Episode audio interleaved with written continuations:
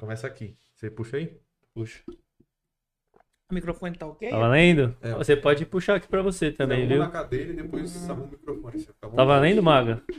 Boa noite, cidadão brasileiro. Segunda-feira, pós vários feriados, né, Isaías? Os feriados estão acabando com o nosso projeto. Quando na internet que cai no É. Brasil é o feriado. Bom, estamos de volta aí. Já tô me sentindo um novato de novo. Ficamos um tempo sem fazer. Mas hoje o clima tá gostoso. A convidada aqui, ó, mal conversamos, já dá pra sentir que tem assunto top, manja muito, tem- conhece muito, tem muita história. Aí eu já segurei ela pra não falar tudo aqui já, senão ela ia falar. Então hoje promete, hein? E aí, Zé? Tá de volta? Viajou, Tô de né? volta, viajei, fui pra Cuiabá descansar um pouquinho e depois fui pra Aparecida do Taboado. Primeira cidade saindo de São Nossa, Paulo cara. pro Mato Grosso do Sul. Igreja católica. É Aparecida do Taboado, exatamente. Uma Fui igre- lá fazer uma, uma Fui fazer uma missa lá pra ver se melhorava a faculdade e tudo. Pagar a promessa. Mentira. É, fui lá, tem uma única igreja batista na cidade, e eu fui lá ajudar essa igreja no projeto com jovens. E não tem nenhuma igreja Ah, protestante, só tem uma quadrangular e a batista na cidade inteira. Já tava engatilhado isso aí. Já, já, me convidaram Ah. pra ir lá, não fui lá do nada, graças a Deus. Boa, boa. Mas é isso, aí voltei hoje, dirigi umas 7, 8 horas aí, mas cheguei aqui são e salvo, graças a Deus. Estamos aqui hoje com essa convidada maravilhosa. E antes de Amém. aparecer lá na tela aí, só agradecer os nossos patrocinadores. Apoiadores de sempre, hein? Talkcast faz caneca, faz. Não, calma. O nosso apoiador não é o É, Talkcast. Quero um presente, tá aqui, ó. Arroba quero um presente. Faz de tudo. E a semana tem coisa boa, hein? É! Ó, semana da Black Friday vai ter a promoção pra vocês, clientes exclusivos aí. Todo mundo sabe que eu quero um presente faz de tudo. Caneca, camiseta, Boné, faz de tudo. guarda-sol, guarda-chuva. Tudo que você quiser presentear uma equipe ou colocar sua logo lá no, num presentinho agora do final de ano para cliente, para fornecedor, chama os caras, troca ideia, fala, pô, vamos pensar numa coisa bem legal. Eles fazem. Nessa semana da Black Friday, Friday, é, a partir de quarta-feira, dia 24. Isso, Então- 24, 25 e 26. Ô Pedro, eu comprei um microfone só pra você falar e você não fala, mano. falar. Dia 24, 25, 26, até 60% de desconto. em qualquer produto ali do Instagram, escolheu, eles vão falar, ó, aqui a gente vai dar tanto por, tantos por cento. Isso. Enquanto tá rolando o programa, tem a promoção normal. A de sempre, 10% Isso. de desconto. Isso aí. Faz muita diferença, ó. Tô abrindo um negócio aqui, qualquer desconto faz diferença no final do mês, hein? Então Qualquer aproveita. descontinho ajuda. O produto é de qualidade.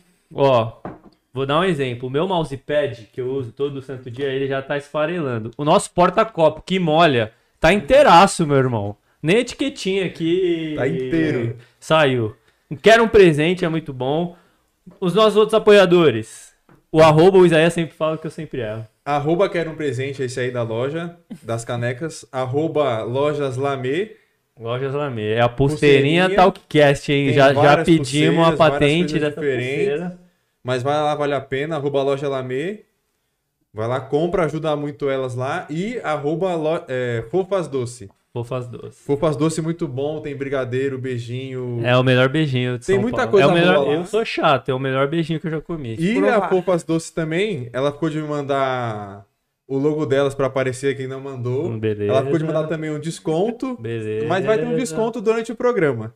Então é o seguinte, se você tá vendo o programa, quer comprar um brigadeiro, um doce, não sei o quê, pede durante a nossa live, durante esse podcast, que você vai ganhar um desconto. Eu não sei qual é a porcentagem do desconto, mas vai lá no Insta, fala com a Melissa ou com a Milena. Meu, vê lá no programa que tem desconto, quero o desconto. Elas vão te falar qual é o desconto. Aproveita o final de ano também, ó. Dá um presentinho pro chefe, pro coordenador, pro gerente, diretor, não sei o quê. Quem não é visto não é lembrado. Quer ser É promovido? barato, Puxa é. um pouquinho do saco, Tem hein? que fazer esse meio de campo aqui. Quem entendeu? quer rir tem que fazer rir. Pra você que não sabe de nada, compra uma agenda qualquer um presente, um brigadeiro com fofas doce e entrega pro seu chefe ou pro seu funcionário do ano. Exato. Já dá uma Exato. motivada na equipe já. Ó, e hoje é um programa bom pra Melissa aí. A Melissa, que tem toda a turminha que é ser missionário. É, missionária? Missionária. Missionária e os missionários. Hoje o papo vai ser top pra vocês, hein? Deve ter muita história boa aqui. E dica. E, é, e muita dica, e a pessoa é experiente demais. Já quer apresentar, Isaías? Vamos apresentar. Pô, mas eu, toda vez eu bato palma sozinho, mano. Não, pera aí, Eu já apresentar, agradecer o Pedrinho que tá ali hoje. Tá com a gente Aê, de volta aí, Pedrinho. o Pedrinho nas câmeras, no microfone, no ar-condicionado. O clima até que tá bom. É, hoje tá. O clima tá fresco, gostoso, graças a Deus. A gente gosta desse calorzinho, por isso que é de propósito. Ah, tá? não, não, tá é porque tá é bom. quente, Nem não. compra o ar, nem compra o ventilador, nada. Que é assim. A nossa convidada de hoje estuda comigo desde o primeiro semestre. Caminhamos juntos aí. Fizemos trabalhos muito bons. Ela é maravilhosa. Não parece a idade que ela tem. Ela é muito bem cuidada, bem viajada. É a Aline, Davi e mais uns três sobrenomes aí. Aê, agora veio, hein? Seja bem-vinda, Aline. E Valeu. Seja bem-vinda e para você se apresentar, falar seu nome, né? Que a gente sabe que tem uns nomes estranhos aí. Tem. E quem é você, Aline? A gente falou missionária, mas ela não gosta desse nome. Mas ela tem essa função e outras funções também. Então seja bem-vindo e se apresente aí para os nossos convidados. Valeu, gente. Muito obrigada. Valeu, galera. Tudo bem? Muito bom estar aqui. Valeu pelo convite. Meu nome é Aline, chame Chore, que fierro Davi. Chame Chore. É polonês, só Ô, tem louco. duas vogais. Mas não é meu, não, é verdade. O marido, Ah. quando eu casei, ele falou: ou você leva os três ou não leva nenhum. Ah. Então, não tive muita escolha. Só Fui vai. obrigada. O meu é muito difícil de pronunciar, que é Silva. Então. Ah, é, Fica é- bem complicado, né? Então, o original mesmo. Mas é isso, como o Isaías falou, a gente estuda desde 2018 Estamos em juntos. 2018. Passamos por muita coisa legal naquela faculdade, alguns desafios. e aqui estamos nós, último, rumo ao último semestre, né? Último- ao final, ao TCC. Amém. Todo mundo surtando, mas estamos aí. Como falaram, né? Eu sou missionária já faz alguns anos. Eu comecei, para quem não conhece, eu faço parte da Steiger.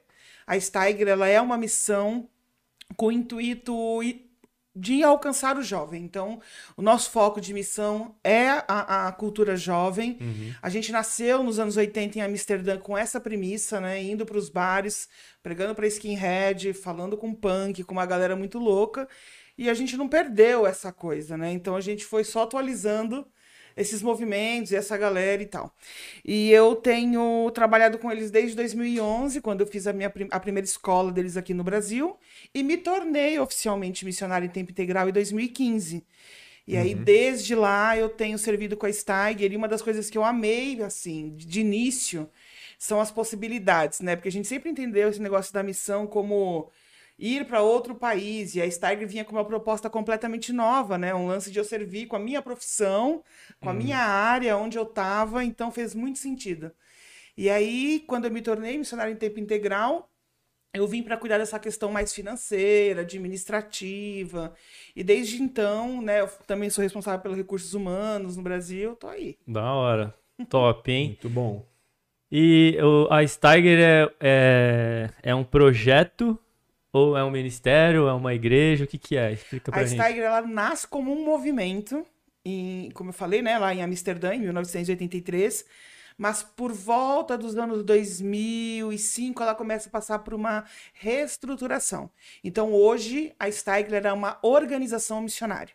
Então, a sede dela é nos Estados Unidos e a gente está em mais de 100, 100 cidades ao redor do mundo hoje, né? Uhum. Então, em países como Brasil, Bolívia, isso falando de América do Sul, né? Uhum. Colômbia, Chile é, e Europa também, né? Portugal, Polônia, Espanha, tem algumas coisas acontecendo. Multinacional. É, tem gente É. de todo lugar. Top. E acho que é da hora esse negócio do. Começa como um movimento, tipo, uma galera que se juntou pra fazer o negócio e viu que, mano, isso aqui, ou, tipo, dá certo, mas o impacto que isso gera na população é animal e cresce e vira uma organização. Eu acho que isso é muito louco, né? Tem vários exemplos, mas, tipo, a Steiger é um negócio assim, animal, né? Ver o mover de Deus que faz, tipo, três pessoas ali, cinco. Hoje em dia tá em 100 cidades. É, absurdo. Isso é, animal. Bem isso, é bem isso. E é louco porque nasce como uma banda, né? Nasce com uma banda que chama No Longer Music. Tipo, nem é música, de tão ruim que era o negócio, né?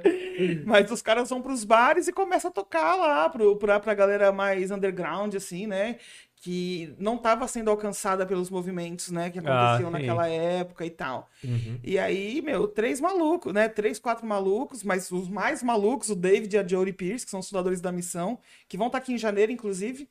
E os caras estão aí até hoje, meu, 40 e poucos anos depois, fazendo a mesma coisa. Mas já são idosinhos, assim? Então, só na idade. Porque Ah. na aparência, cara, e no vigor que os caras têm, assim, você não acredita. Pô, maneiríssimo. Mas eles chegavam lá e tocavam a música pra galera. Não Isso. era louvor na. Não, eles faziam músicas de contestação, assim, né? Que falavam sobre os dilemas que essas pessoas estavam vivendo. Então era música de protesto, mas tudo com a partir de uma cosmovisão cristã. Então Aham. tinha muito.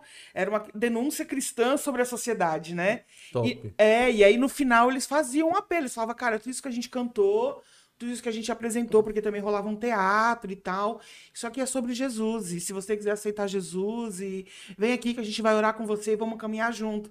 E aí, como resultado desse, desses shows, começou a rolar o Rock and Roll Bible Study, que acontecia no Steiger 14, Pier 14, lá em Amsterdã. Era um lugar de banda. Tipo É. rock, no, rock no Vale. É, é, não, era um barco. Ah. Era um barco e a galera ia lá pra ter estudo bíblico.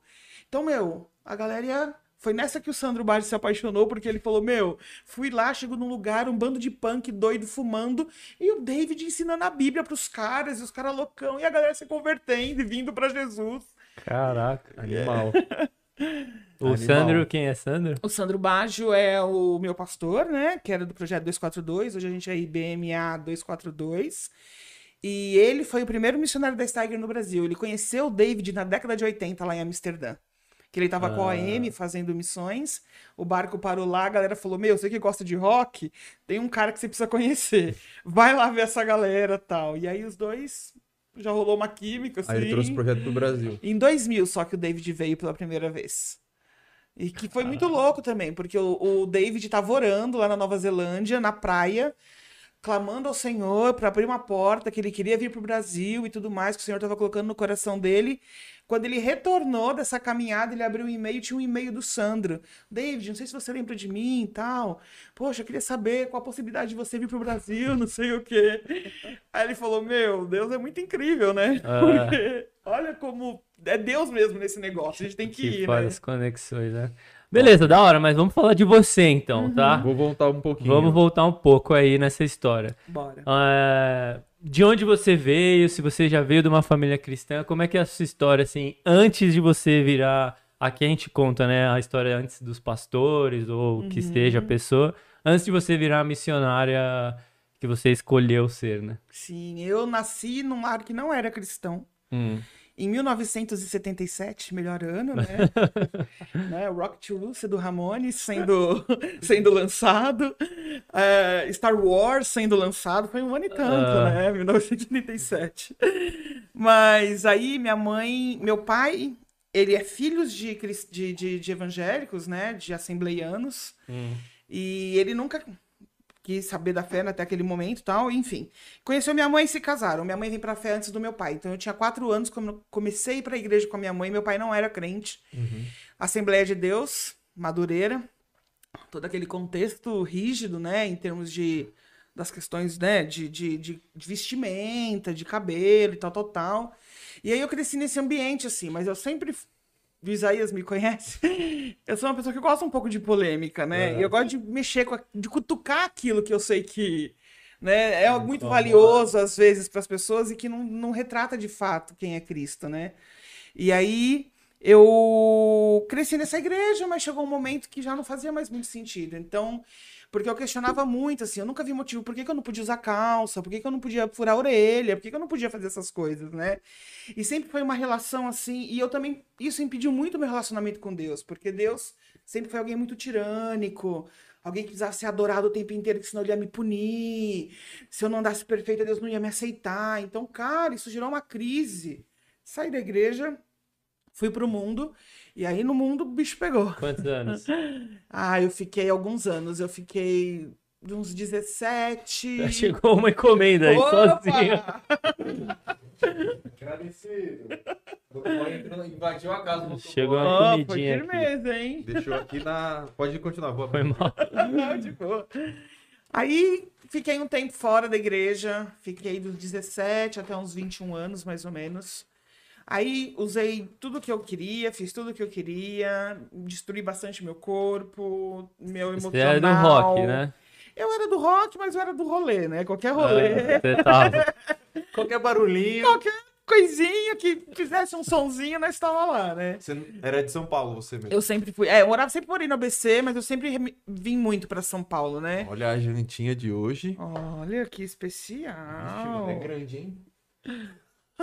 É pra todo mundo. Não, calma que tem um bagulho monstro. aqui. Aí, enfim, né? Eu tive essa fase muito ruim, assim, de usar drogas, de beber, abusar de álcool. Rebeldia total. Total, total. Mas era muito engraçado, assim, porque mesmo durante esse momento, eu sempre tive Deus e Jesus Cristo como a única verdade. Eu nunca fui atrás de outras coisas, assim, pra dar significado à minha vida. E eu sabia que eu estava distante do Senhor, que, não, que eu tinha alguma coisa, mas que em algum momento eu teria que fazer esse caminho de volta, porque era a única solução possível Aham. pra minha vida. E aí, quando chegou no momento onde se tornou insustentável manter essa vida, né?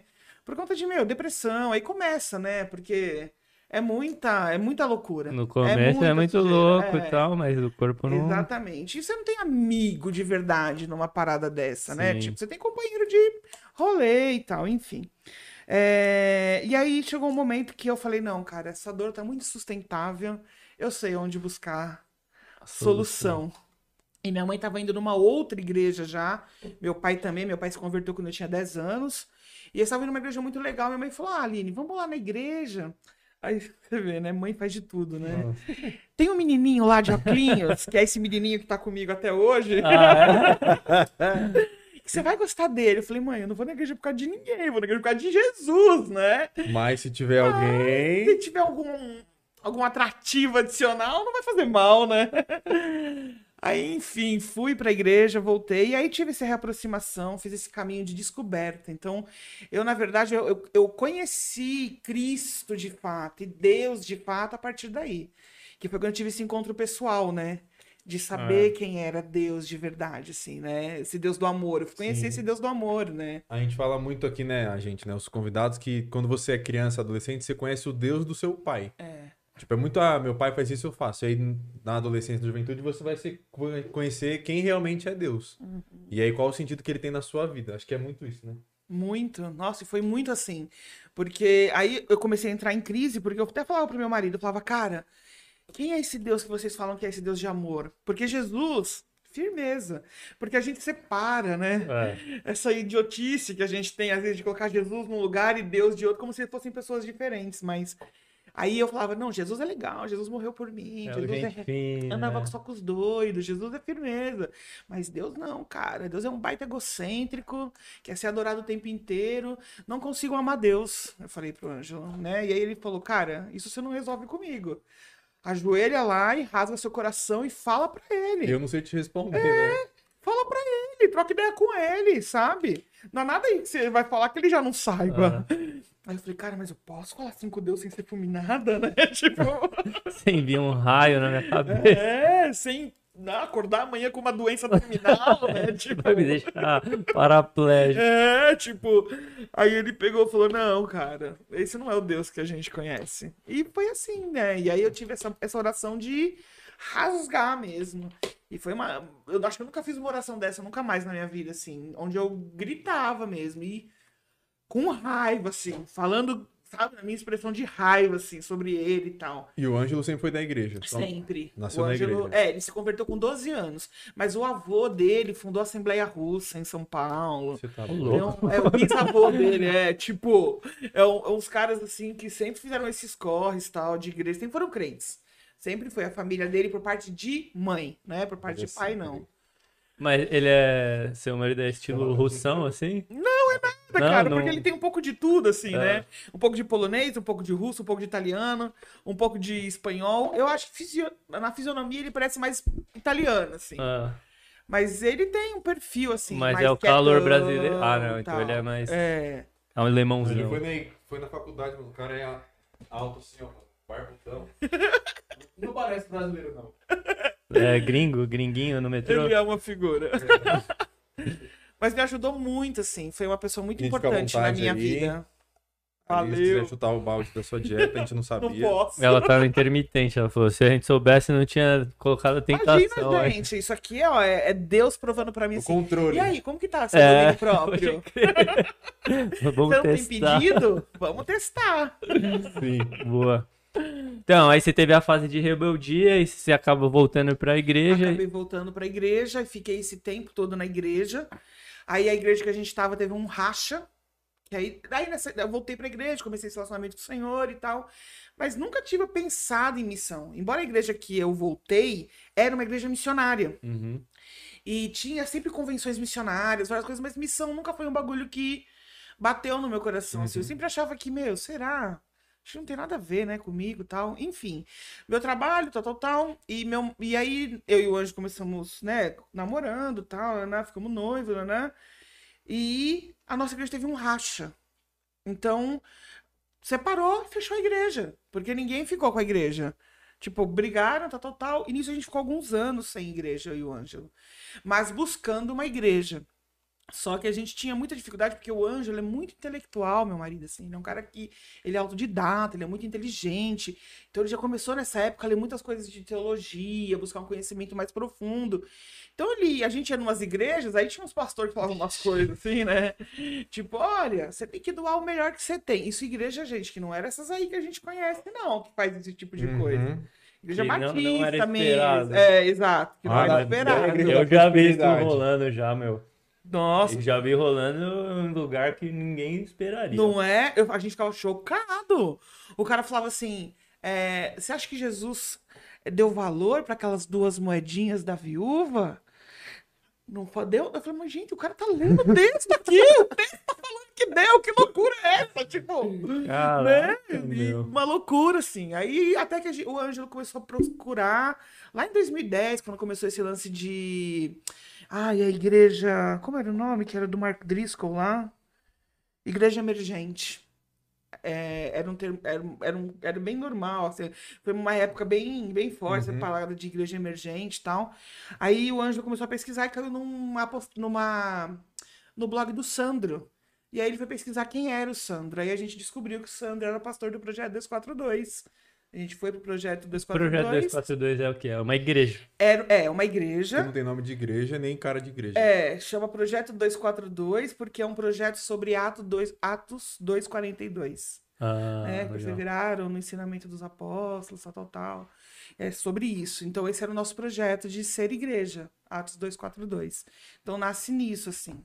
E aí a gente caiu lá, de paraquedas, num culto. E aí, cara, eu falei. "Ah, É, Que legal. Chego na igreja, é uma igreja que tem mesa igual bar, com cadeira. Não é um, não é um bar, É. Não é um bar, nunca foi um bar. Só a disposição da, da organização, assim, era uma mesinha e tal, as cadeirinhas, e era uma galera super diferente, assim.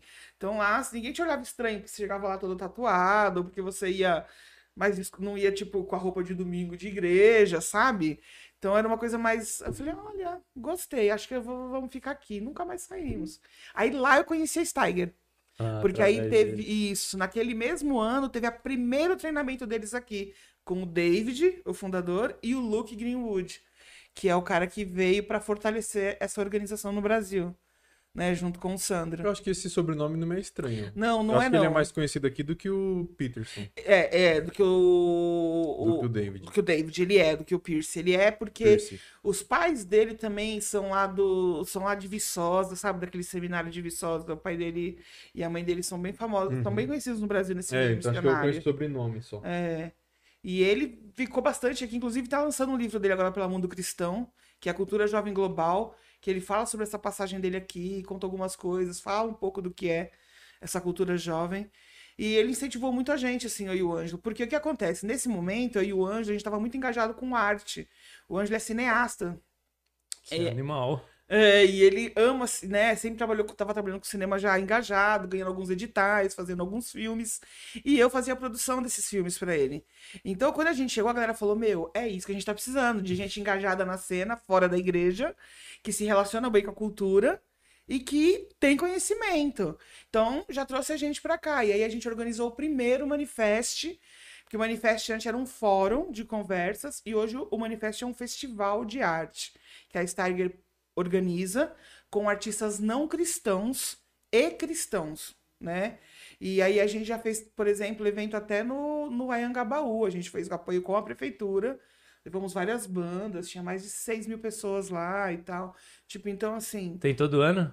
É, agora por causa da pandemia a gente não fez, mas o ano que vem a gente vai começar. Vai, reto... Ai, vai bater aqui toda hora, né? Voltamos Ele vai que vem. retomar. É. Manifest, tipo, de festa mesmo. é mas- ma- não, manifeste de manifeste-se. Não, mas o nomezinho Fest é de, tipo, festival. Não, feste T, manifeste. Ah, manifest de... É, de manifest. Eu sou meio gringo, entendeu? da hora. É com E no final. Aham. E aí a gente vem pra isso e começa a trabalhar, e aí estamos aqui. Não, e, e produção, é loucura, né? É loucura, Meu, mas... pra gravar um negocinho na igreja já é loucura, imagine um... Mas sabe por que que isso acontece também? Porque eu, eu acho que o meio cristão, de forma geral, ele, ele não é, é, ele não entende a importância de determinadas coisas e a necessidade de se preparar para determinadas coisas. Então, isso é uma das coisas que eu observo muito, assim, porque eu vim de, um, de uma formação de produção, sempre trabalhei com produção profissional. E aí, de repente, quando eu chego para fazer coisas na igreja, é muito amador. É, o É caos. muito amador. Né, Pedrinho? E, tipo, a galera ainda entende voluntariado como favor. Então, É, o brasileiro tem essa característica. Uhum. Então, assim, o cara, ele acha que porque ele tá fazendo... Ah, meu, mas eu tô fazendo um favor. Mano, você tá servindo a Deus. É pra Deus que você tá fazendo essa parada, né? Então, faça o seu melhor, né? Então... E aí, a galera se tem essa dificuldade de organizar bem um evento, pensar o todo desse evento, todas as áreas que envolve e tal. E aí sai feio, né? É. Mas nem sempre, né? Tem uma galera que faz bem também. É, o desafio a gente, né? Eu, a gente sempre fez muita coisa na igreja. Então a gente nasceu na igreja, sempre fez parte da liderança. E, mano, é o caos, assim. Um re- fazer um retiro, nossa. Mas eu acho que sai muita gente na igreja é uma oportunidade das pessoas terem contato e se encontrar também. Do tipo, Sim. meu, o moleque é bom, aí ele vai e se profissionaliza. É, isso é verdade. Aí Também é, abre um- isso. é uma via de mão dupla, assim, pra Não, igreja, o- porque o moleque já fazia de graça e ele é profissional ajudando Uhum. ali. É, é, é, sobe muito o nível, assim. Não, o, dois exemplos, né? O Thiago Becker começou na igreja, fez rádio e TV, hoje tem uma produtora, faz casamento, já trabalhou em TV. E o Rodolfo Lota, na área de música. Ele começou a tocar violino na igreja, ele troca, toca na USESP Olha e tocou no show do Tiaguinho. É. Tocou no show do cara de samba. olha que E massa. começou na igreja. Vários outros músicos começam na igreja. E aí falam que a maioria. Porque quem incentiva a música? Ou o cara é filho de músico, É. ou é a igreja que vai incentivar a pessoa a tocar o instrumento ali. É, e a igreja incentiva bastante isso, né? Isso é muito legal, né, cara? Uhum. Eu acho isso muito incrível. Essa questão da música e... Acho que até nas, nas lideranças, mas eu acho que sabe o que acontece? Às vezes é, é que a gente cobra pouco, porque as pessoas acham que elas estão fazendo um favor e a gente também fala, pô, eles também estão fazendo um favor, então eu não vou abusar. Mas eu acho que se a gente cria essa rotina de fazer um negócio, não, ó, irmão, é assim, ó. Você quer fazer? e no Steiger também, é todo mundo voluntário, né? Uhum. Mas a gente trabalha sério nos Firme. eventos quando a gente vai fazer. E tem uma equipe hoje que já, tipo, é capaz de fazer várias coisas sozinhas, assim. Bom demais. Mas lá tem muito voluntário, não é tudo profissionalizado. É Não, tudo tu- voluntário. Tudo voluntário. Profissionais, a galera que é formada em determinada área e ainda assim atua dentro dessa área como voluntário na missão, trabalha fora. Porque o que acontece hoje no Steiger, a gente tem três, é, três níveis de envolvimento. Então, a gente tem os missionários, que aí já é a galera que vai dedicar full é time ou remunerada. part-time, né? Que é ou meio período ou. E assim, não necessariamente remunerado pela Steiger. Mas a Steiger, ela faz o caminho, ela te liga possíveis mantenedores, Sim, sim, sim. né? E aí você consegue você mesmo fazer o seu, levantar o seu, seu sustento e tal. Mas ela, ela promove essa ponte. A né? Jocum é assim também, né? Não sei, eu nunca conheci muito bem, assim, dentro da Jocum. É, eu sei que tem, tem algumas redes que funcionam assim, mas a grande maioria, pelo menos Batista, você vai atrás da sua rede de apoio. Seja a sua igreja, seja famílias que você conhece. Mas lá não tem que ir pela junta? Você vai pela junta, mas não é a junta que te banca. Tem um missionário que é bancado pela junta, tipo a Nauzira, ela é funcionária, empregada da junta de missões. Pô, aí você tem que pagar a estrutura da junta só pra ligar a igreja com o cara? Não, a junta recebe doação. Tipo, teve a campanha agora de Ah, missões eles mundiais. distribuem? Aí distribui. Ah, a junta distribui isso. E é mais a, por exemplo, a pessoa pode ir atrás de mantenedores. Ah, tá. Então, Radical África, você tem que ter os seus mantenedores. Você vai atrás na sua igreja local e de outras igrejas. A Steiger incentiva isso também. E, e- e a gente trabalha essas duas linhas. Eu, por exemplo, e o Uhum. Ângelo, a gente tem nossos mantenedores que é nosso nosso hall de relacionamento, então são pessoas que convivem com a gente, que não é, eles não fizeram isso porque a gente é da Steiger, mas porque eles nos validam como missionário. E essa questão é muito interessante assim, a gente incentiva exatamente por isso. Porque é importante que as pessoas ao seu redor também identifiquem você esse chamado. Aham. Porque tem muita gente que acha que, ah, meu, agora eu vou virar missionário. e É. A igreja vai me sustentar lá e tal. E não, cara, é é, é uma coisa muito séria, uma responsabilidade muito séria, né? Seu chefe não é o cara que tá do seu lado, seu chefe é outro. e esse vê tudo, né? Não tem porta fechada. Então, Uhum. tipo, não tem como. Vocês têm que ser bom mordomo, né? né? Inclusive nisso, assim. Sim. Então, o fato de outras pessoas reconhecerem isso e, e falarem, não, cara, esse cara eu vejo mesmo. Isso é uma coisa muito legal e é importante para Uhum. nossa vida como missionário, né? Uhum. E aí você tá lá no projeto, tá se engajando mais e tal, e aí um momento você fala, vou virar missionária. Como é que foi então, isso? é, eu comecei em 2011, a primeira escola que eu fiz, então eu trabalhava em dois empregos. É. Porque eu fazia todo esse meu trabalho normal, né? Eu trabalhava numa empresa, e aí quando eu chegava em casa à noite, eu cuidava das coisas do Steiger. Porque como o Steiger estava começando a se formar como organização, então tinha essa questão de, tipo, organizar os recursos, fazer ah, os planejamentos, todas essas coisas. Então a gente trabalhava para isso, assim. E os eventos que ia acontecer. Uhum. E a gente era uma equipe muito limitada nessa época. Era basicamente 8, 10 pessoas Hum. né? Então a gente tinha que fazer meio que tudo, assim. E hoje a gente tem uma equipe de 60 voluntários no Brasil, mas naquela época não, né? Então, é, começou esse processo e tal. Chegou uma hora que começou a ficar difícil. Mas eu falei, cara, não vou ser missionário em tempo integral, não tem essa menor possibilidade. Já tenho 30 e poucos anos, eu e o Anjo. Como a gente vai levantar sustento pra gente manter o mesmo nível de vida que a gente tem hoje? Tipo, tal, tal, tal, não vai dar, tal. Enfim. Ele trabalhava também como editor em, em algumas, algumas, ag- ah, algumas produtoras de São Paulo. Tinha um bom salário e tal, então. Mas beleza, aí chegou em 2015, no começo do ano de 2015, o Luke ia voltar pra Polônia com a família. Ele e a Meu, tem um chefe que chama Luke. É? E é Eu acho gringão. bonito esse nome. Ele... O Lucas aí. É Lucas, Luke. é Luke? Luke. Em inglês é Luke. É, eu sou o Luke. A gente. Aí eu falo às vezes lá, good luck, Luke. Good luck. Ele não gosta muito, não. Mas aí foi isso, assim. Aí o Luke ia voltar, porque ele ia virar diretor da, da, da Europa, né? De Steiger Europa. Aí ele foi na minha casa, e a gente marcou um jantar e tal. Ele falou, Aline, eu acho que, meu, você devia se desafiar e pensar nessa questão de ficar integral mesmo. Você, o Ângelo e tal. O Ângelo talvez daqui a algum tempo, mas você agora nesse momento. Aí eu falei, ixi, conversa é essa? Vai acabar meu trampo. Aí comecei a orar sobre isso. O Senhor foi confirmando no meu coração cada vez mais. Aí eu falei, meu, vou fazer um teste. A minha chefe era uma pessoa tenebrosa e ela não dava as contas pra ninguém. Ela te mandava embora sem nenhum direito, mas ela não fazia tipo, ah não, tudo bem, vamos fazer, então eu te mando embora e te pago tudo pra você ter todos os direitos, tal, tal, Aham. tal. Nunca. Aí eu falei, meu, vou falar pra ela que eu vou sair e vamos ver o que vai dar. Falei, vamos ver se Deus tá nesse negócio. Aí cheguei nela e falei, ó, então, né, eu aconteceu, eu tô com uma proposta, tal. Quero viajar porque o nosso treinamento acontece na Alemanha todo ano e durava 10 semanas, agora dura 5 a partir do próximo desse 2022. Mas durava 10 semanas o nosso treinamento na Alemanha. E até então, um monte de gente já tinha ido e eu e o Ângelo, que trabalhava efetivamente também assim, não tinha conseguido ir por conta de Despesa. trabalho, Ah, né? A gente já adulto, tinha outra casa para São sustentar. três meses, né? Praticamente. Três É. meses.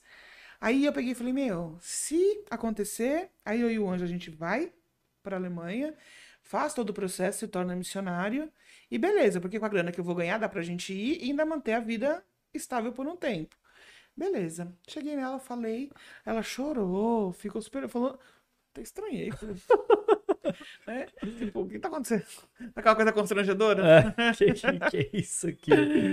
Aí ela falou: Não, você não vai pedir a conta. Eu vou te mandar embora com todos os seus direitos e vou te pagar, inclusive, a multa dos 40%. Falei, amém, senhor, já Top. entendi. É isso. Ela falou, mas eu quero que você fique aqui até, tipo, um pouco antes de você viajar. Aham. Treina Aí alguém. fiquei, isso, aí fiquei uns três meses lá ainda, trabalhando e tal.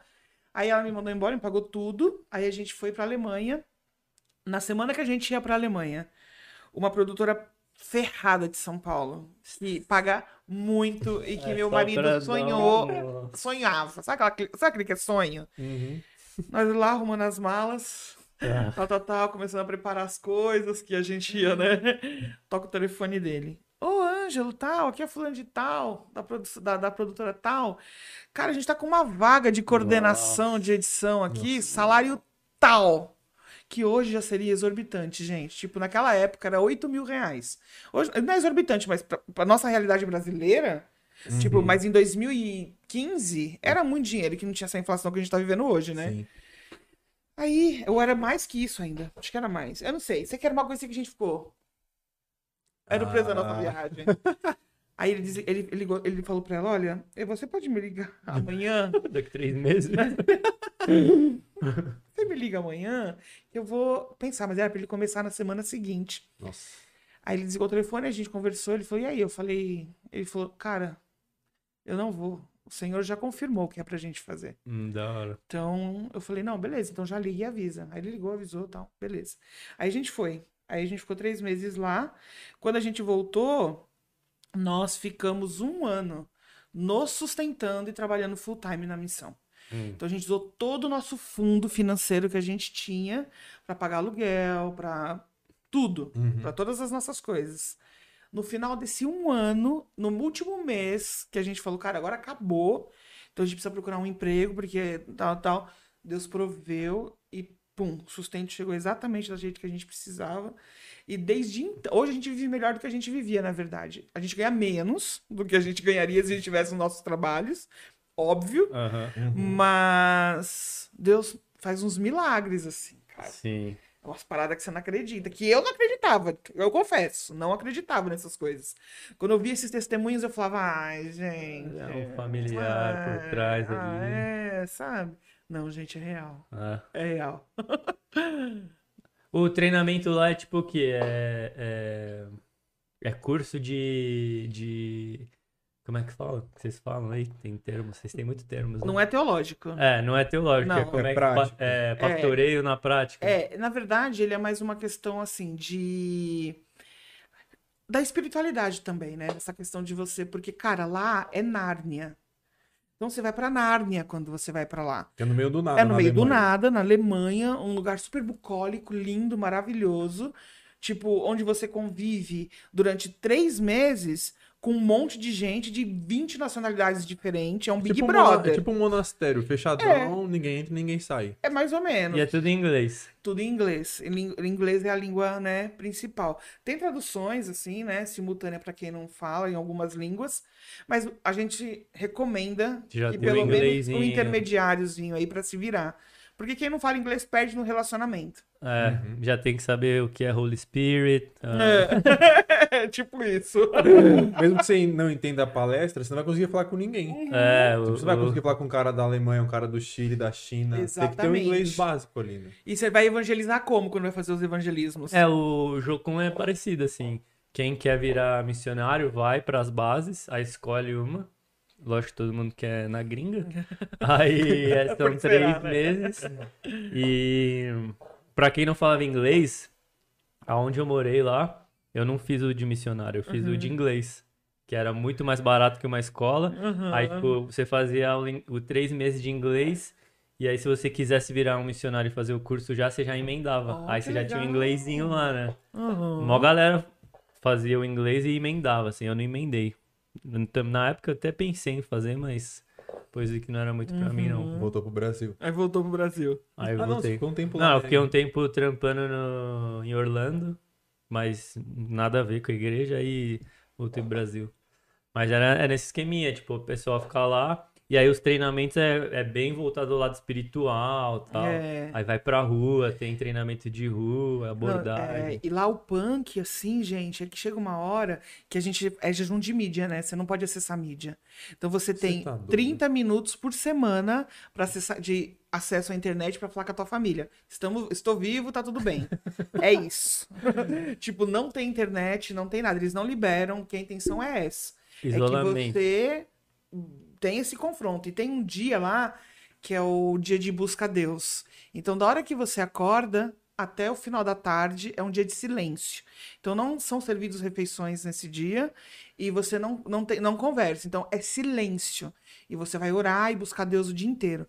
Meu, o primeiro dia que isso aconteceu, eu já tinha lido a Bíblia, eu já tinha orado, eu já tinha lido um livro, só tinha passado duas horas. Sete e meia da manhã.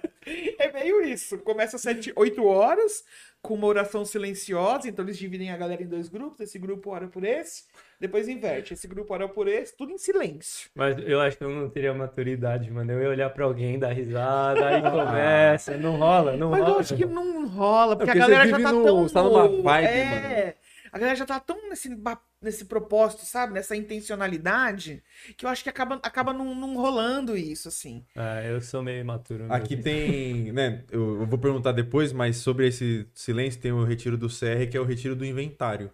Que é como se fosse o óculos, mas só pra igreja. E aí tem esse retiro do inventário que você vai escrever sua história. E é totalmente silêncio. Você não dá bom dia, boa tarde, boa noite. Você não agradece quem te serviu o almoço, nada. Não pode nenhum? Caramba. Ah, Você pode fazer isso, mas não pode falar. Porque a Uhum. ideia é você mergulhar dentro de você e escrever sua história de vida. Que delícia. Não é só pra buscar. Deus, mas é pra você escrever sua história de vida. Mas acho que também buscar a Deus é um bagulho. Mas lá era semanal esse Era, dia do. tinha uma, uma- um dia na semana que era só pra isso, era dedicado pra isso. Top. E aí encerrava com uma santa ceia. Meu, mas era incrível, assim, porque os primeiros, a primeira sexta foi desafiador. Na segunda sexta, tal, ok. Na terceira, acho que o final do primeiro dia deve ser um quebrantamento ali da Meu, galera. Quando eu vim embora, eu, a coisa que eu mais senti falta foi desse dia. Porque você volta pra vida aqui, você não consegue fazer isso. É. Sabe? Tipo, eu chegava no. Quando chegava, chegou mais pro final, tipo, eu olhava e falava pro Ângelo, meu, já vai dar cinco horas. Não acredito, fiquei cinco horas na presença do Senhor. Gente, era incrível. Eu fui tão transformada, porque, meu, os pecados começam, né? Porque ali, meu. A maldade vem aqui, ó, no pensamento. Ô, você tá Nossa. com um monte de gente de outros países, de outra cultura, faz coisas diferentes. E brasileiro fala que é bonzinho, mas brasileiro é um povo ruim pra caramba, chato, mimado. A gente é. Uhum. Não tem jeito, Mano, a gente é né? fofoqueiro, hein? Não, toda, toda treta que rola na escola tem um brasileiro envolvido. Toda! Toda. Um brasileiro e um ucraniano. O ucraniano também é um povo que gosta. É? É muito parecido com a gente. Não- a gente só não é tipo Frio igual. É, a gente não é frio igual eles e as mulheres não são tão submissas aos maridos como as esposas Elas deles. lá. Elas andam atrás, alguma. Algumas, assim. Caraca. É bem velho. desafiador. Tem umas coisas deles, assim, que é bem difícil. Cultural. Sim. Mulher, não importa se o casal tá passando por dificuldades. Mulher não trabalha. Fora. Mulher cuida do marido, mulher cuida da casa. E se o esposo, por exemplo, também está em casa porque está desempregado e tal, ele não ajuda em casa. Não é obrigação do esposo fazer nada em casa. É só da Caraca. mulher. Tinha ucraniano lá no retiro? Vários. Eu arrumei uma treta na última escola que eu preguei lá por causa disso. Mas é porque é, é- é- é incrível, assim, esse treinamento. Então, rola essas coisas. E, cara, e aí seus pecados vão aparecendo, né? Aham. Você vai vendo que você não é tão como Jesus como você pensava, né? Você não é o, o É. bom garoto, o bom samaritano que vai Exato. salvar todo mundo. É, Não, você não é super tolerante. não. Você não... Ah, gente, era muito difícil. E aí aconteceu isso, assim. Então, também fui muito tratada nessa escola, sabe? Porque Deus foi expondo mesmo essas feridas e tal. E o processo continuou quando eu voltei, Uhum. né? Porque demora um tempo ainda pra essa reinserção. Você ficou três meses trancado, gente. Dentro de É um lugar. retirão, né? É, Tá isolada, não acontece nada lá, sua vida teoricamente já tá é. encaminhada durante três meses. É, exatamente. Então, uma- o que a gente fez, a gente foi para um festi dois festivais, né, na Polônia, e um, inclusive, é incrível, que é o Woodstock, que agora não é mais Woodstock, mudou de nome. Que era um evento para um milhão e meio de jovens, assim, da Polônia, de graça. Tipo, incrível, assim. Vocês vão De evangelizar. rock, a gente foi pra evangelizar. Então tocou várias bandas famosas, até Dream Theater tocou no dia que eu tava Ah, lá. os videozão da galera, assim, nesses shows, assim, é esse aí?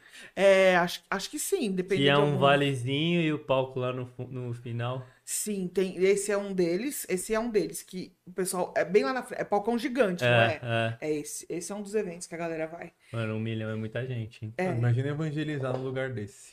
Que- Não, não imagina a experiência louca. absurda. É. Aquele mano lá, o famosinho. Luca Martini? Martini. É, é É, ele fez um vídeo com o Moá. É Luca o Martini não é de Steiger.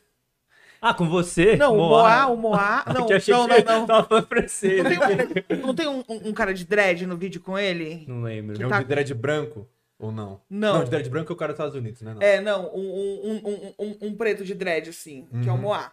Ele é do Steiger, ele é missionário da Steiger, o Moá. E aí o rapaz, né, chegou lá, enco- Foi lá. Assim, assim. Não, não, não, imagina. mas não, mas ele fez um vídeo que na verdade não é um trabalho que ele realiza. Quem realiza é o Moá, de fato, é. entendeu? Mas acho que E, ele, dentro, e na Steiger, e a galera da Steiger que tava lá reunida fazendo esse evento. ele e a Priscila Alcântara acho que foram num, num show aqui no Brasil. Num festival pra evangelizar e gravar vídeos. Ah. Mas aí sem esse aí, não foi, foi aqui no Brasil mesmo. E aí uma galera criticou, tipo, meu, por que você tá evangelizando lá? Não tem que Aí evangelizar. ele, fa- aí ele falou, tipo, por exemplo, não, tem que evangelizar lá, é onde a galera tá. É, vai evangelizar onde? Na igreja? É, na rua lá. Na praça do lado da igreja, né? Também, óbvio. Mas nesses lugares Tem que também, lá. né, gente? Sim. Todo lugar é uma oportunidade pra falar de Jesus. E aí minha pergunta é, você acha que existe no Brasil algum treinamento desse? Tipo, a Steiger faz no Brasil? A Steiger faz, inclusive, vou fazer uma propaganda aqui. Boa, boa. Aqui é pra isso, hein? Olha lá, visitem o nosso site steigerbrasil.org. Como escreve Tiger? ST. Meu olho tá vibrando, ó. É É, estresse, hein? TCC isso aqui. S-T-E-I-G-E-R. S-T-E-I-G-E-R. Escreve aí. Eu mando aqui. É como se fala. Isso. steigerbrasil.org barra compacta. Ou segue a gente na página so- nas mídias sociais. Brasil. Não, segue, Brasil. segue a Aline. Você marcou a Aline no post lá da. Segue a Aline. Isso, steigerbrasil.org barra compacta. Aí você, Compacta. isso, já Compacta cai é o na parte do nosso treinamento que vai rolar em janeiro. Sim. Isso. E onde é? Vai ser aqui na região sul de São Paulo, Itapecerica da Serra, num sítio que a gente alocou lá. E as pessoas vão ficar lá o tempo inteiro. É a primeira compacta que a gente faz assim. Né? A gente sempre fazia no centro de São Paulo, mas dessa vez a gente vai fazer uma imersão. Então vai ser uma micro SMS, né? Que é a Steiger Mission School, que acontece Que é na Alemanha. Isso. Então a gente vai fazer uma micro aqui. E os fundadores e o Luke vai vir pra essa. Porque é uma edição especial de 10 anos. Então a gente vai fazer um lance bem louco. De 24 a 30 do 1. No que vem já 24 agora? Ah, são A 30 seis do 1. dias em março é, lá. Isso. Ah, os 25 é feriadinho. Dá pra emendar. É uma semana, de segunda a... De segunda a domingo. A, do- de- começa no dia 26 e vai. Dia 26 não. 24. A gente vê aqui, ó, pra não E falar vai. besteira. É, 24 segunda, né? 25 terça, que é feriado. 24 segunda. É. Emendar, dá pra emendar. Dá pra emendar, dá pra emendar, dá pra emendar. Vai, negocia. Janeiro é férias. Trabalho Natal e Ano Novo e vai... É, e vai no treinamento. Mas é, é recomendado pra quem? Pra quem quer se aprofundar Pra espiritualmente? quem? É, pra quem. Aqui no caso, no Brasil, a gente pega mais na questão teológica. Então a gente traz uma profundidade teológica. Hum. Então a gente teve, a gente tem professores que já são mais nessa linha. Então a gente já teve Jonas Madureira, Ziel Machado, Guilherme de Carvalho, Paulo On, a gente tá se a gente consegue trazer ele, estamos aí na esperança. O Bernardo Show, que são os caras bem, né, conceituados nessa área. O próprio Igor Miguel também. Então é uma galera que é bem focada nessa questão da, da, da teologia, mas que conversa e traz uma reflexão. Então, é, com relação à cultura, né? Então, a gente bate muito nisso, de a galera entender esses processos da cultura, né? Entender onde a gente está inserido, qual é esse contexto de mundo hoje que a gente tem vivido. Quais são os efeitos que esse pós-cristianismo tem trazido? Né? Na Europa ele é evidente. Hoje 0,2% dos jovens na Europa se consideram cristãos. Uhum. Meu, o lugar, né, é um absurdo isso. É o continente pós- pós-cristão, né? E essa verdade, essa realidade, gente, a gente que não abre o olho não, porque ela tá chegando aqui, sabe? Eu acho que às vezes a gente peca muito nisso. Como igreja. A gente tá sempre atrasado, né? Não, quando eu tive essa experiência, quando eu fui pra Europa, meu nome é um livro da Bíblia, né? Uhum. Aí a galera perguntava, mas qual que é o seu nome? Sério? Exato. Aí eu falava, e aí minha irmã falava alemão e inglês, eu falava inglês. Aí você, é Isaías, mas Isaías? Aí eu, não, igual o profeta da Bíblia. Eu disse, quê? É. Tipo, aí eu conversando depois, não, Jesus, tal, não sei o que, não, mas, tipo, não sabe nem quem é. É. Tipo, da onde veio, pra onde vai, Nunca nem ouviu não conhece falar. a história de nada. Sinistro, hein, meu? É, Mano, e é pior que lá muito tem muita isso. igreja o monstrona. continente é cristão. Não é mais. Não é mais. Há muito tempo. Tipo, tem muita igreja católica, mas ninguém sabe o que é. Tipo, é um prédio É. X ali. Não, e Pô, muito prédio é- virou shopping, né? Virou, virou teatro, Museu, viraram outras coisas. é. Museu, viraram outras coisas. Notre Dame é um museu que pegou fogo, né? Acho que faz uns É. três anos. Mas é tipo, é um bagulho ali. É isso. E a galera não conhece. Não conhece. Então, É absurdo. É doido isso, né? Nossa. muito. E, e eu acho que hoje, claro, a gente tá numa realidade um pouco mais distante. Mas pega por um exemplo. Eu tenho uma sobrinha de 15 anos. Ela não sabe nada de quem é Jesus ou quem foi. Sabe porque meu irmão falou, porque eu falei e tal. Mas pra ela não faz o menor sentido. Tipo, é mais uma das religiões, assim, que a galera fala.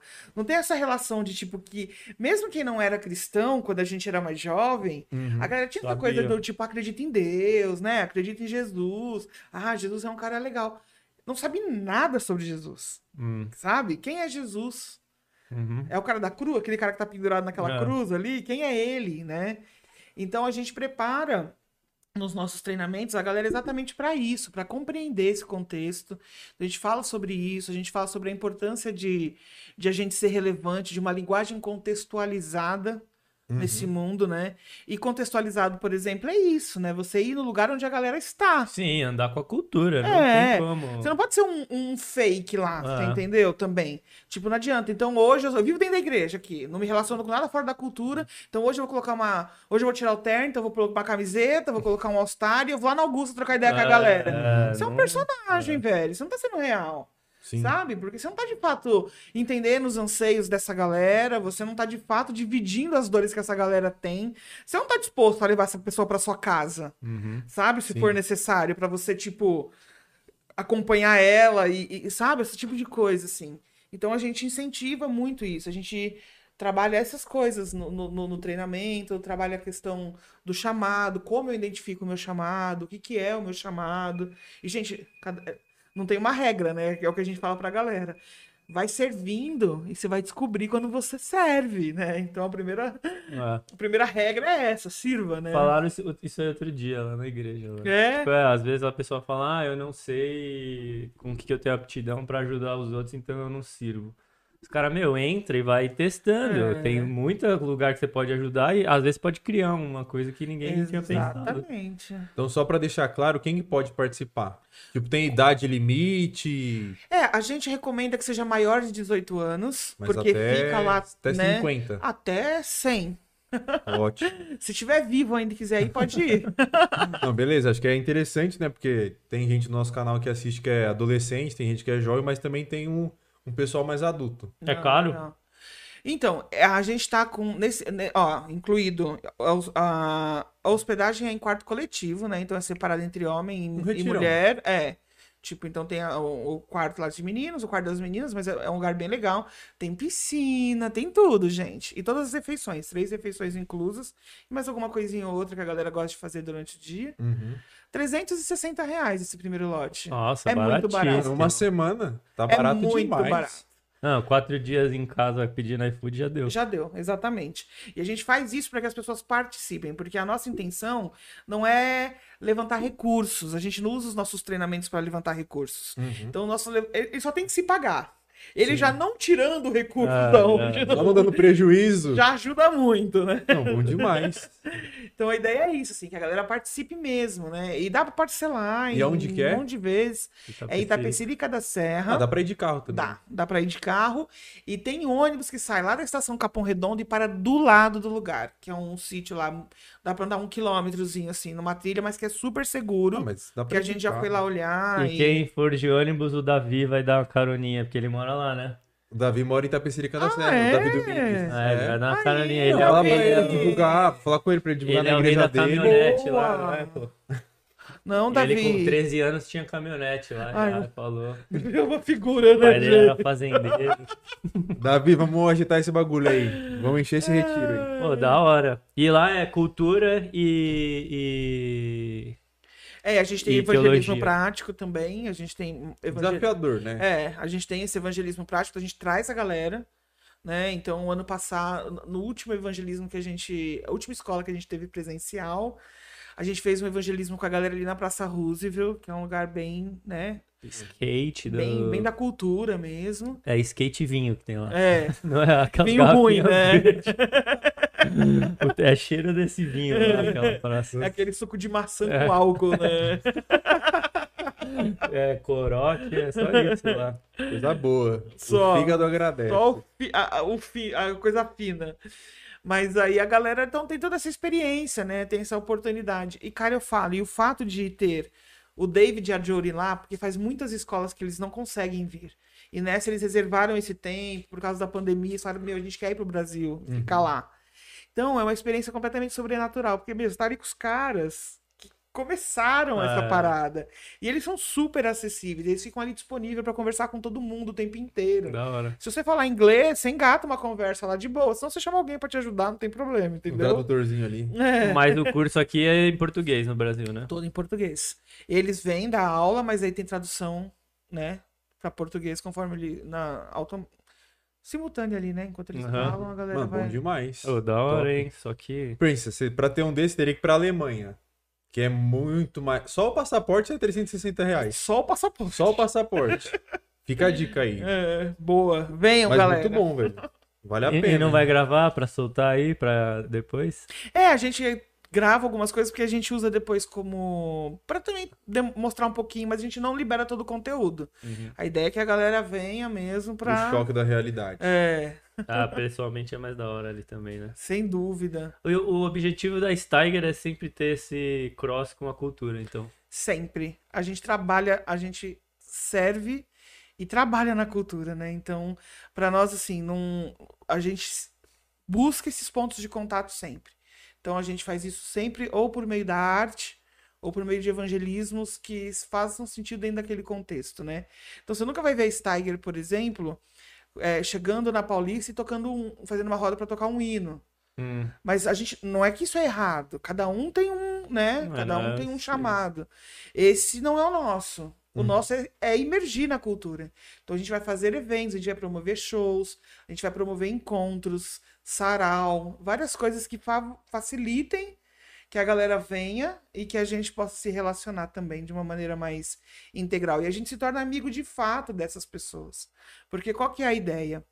É, o discipulado da Steiger, ele, a gente não acredita em, em crente sem igreja, né? Os desigrejados. Não existe. A Steiger não defende isso. A Steiger, a gente deixa muito claro, a gente não é igreja. A gente é uma organização missionária que serve a igreja. Uhum. Então, a gente, para você servir na Steiger, para você servir de maneira mais intencional, ser uma pessoa parte do equipe, da equipe, do time, você tem que estar inserido numa igreja uhum. né? Porque a gente vai conversar com seu pastor, vai haver um acompanhamento, não é tipo, né? Vou, vou virar Steiger. É, Brasil, né? Aí a gente. E aí a galera vai, participa e tem esse compromisso. Então, quem chega por meio dos evangelismos passa por um processo. Então, por exemplo, vou dar um, um exemplo. A gente vai fazer em janeiro, a gente vai fazer um show em São Paulo. Então, a gente vai fazer um evento como uma das atividades da escola. Então, vem uma galera que é impactada ali, que vem, recebe Jesus e tal, e tem essa equipe que vai abordando essa galera, conversando, pegando os contatos. A gente já distribui ali o endereço de onde vai ser o nosso encontro, para quem quiser aprender mais. Aí na semana seguinte a gente realiza um encontro no SESC ou em algum lugar público. A gente não faz isso dentro da igreja. Aí as pessoas vão para esse lugar e lá a gente faz esse estudo bíblico. Então, a gente tem um encon- ah, dez encontros com essas pessoas e onde a gente vai estudar o livro de Lucas e apresentar quem é Jesus. E ali as pessoas podem fazer qualquer tipo de pergunta, qualquer coisa. Eles podem falar qualquer coisa que ninguém vai fazer. "Ah, A gente só faz por dentro, mas por fora a gente tá. Cara de paisagem. É, tipo, Segue a vida. Exato, e a gente procura responder essas perguntas. O que a gente não sabe, a gente fala, ó, Não sei te responder isso hoje. Vou Volta pesquisar. semana que vem. semana que vem a gente troca ideia, eu te traga essa resposta e tal. Porque a gente também não não tem essa prepotência de achar que a gente tem todas as respostas, né? E aí, depois no final desses 10 encontros, essa pessoa é encaminhada para uma dessas igrejas que fazem, ou em alguma igreja que ela já tenha visto, ou familiar, ou.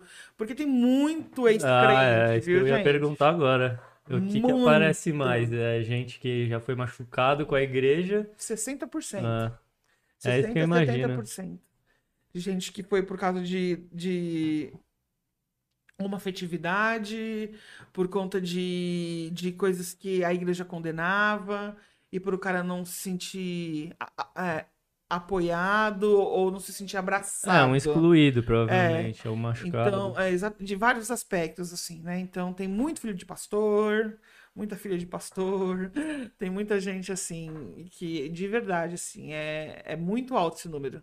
É, pior que é, a gente sempre fala aqui, né?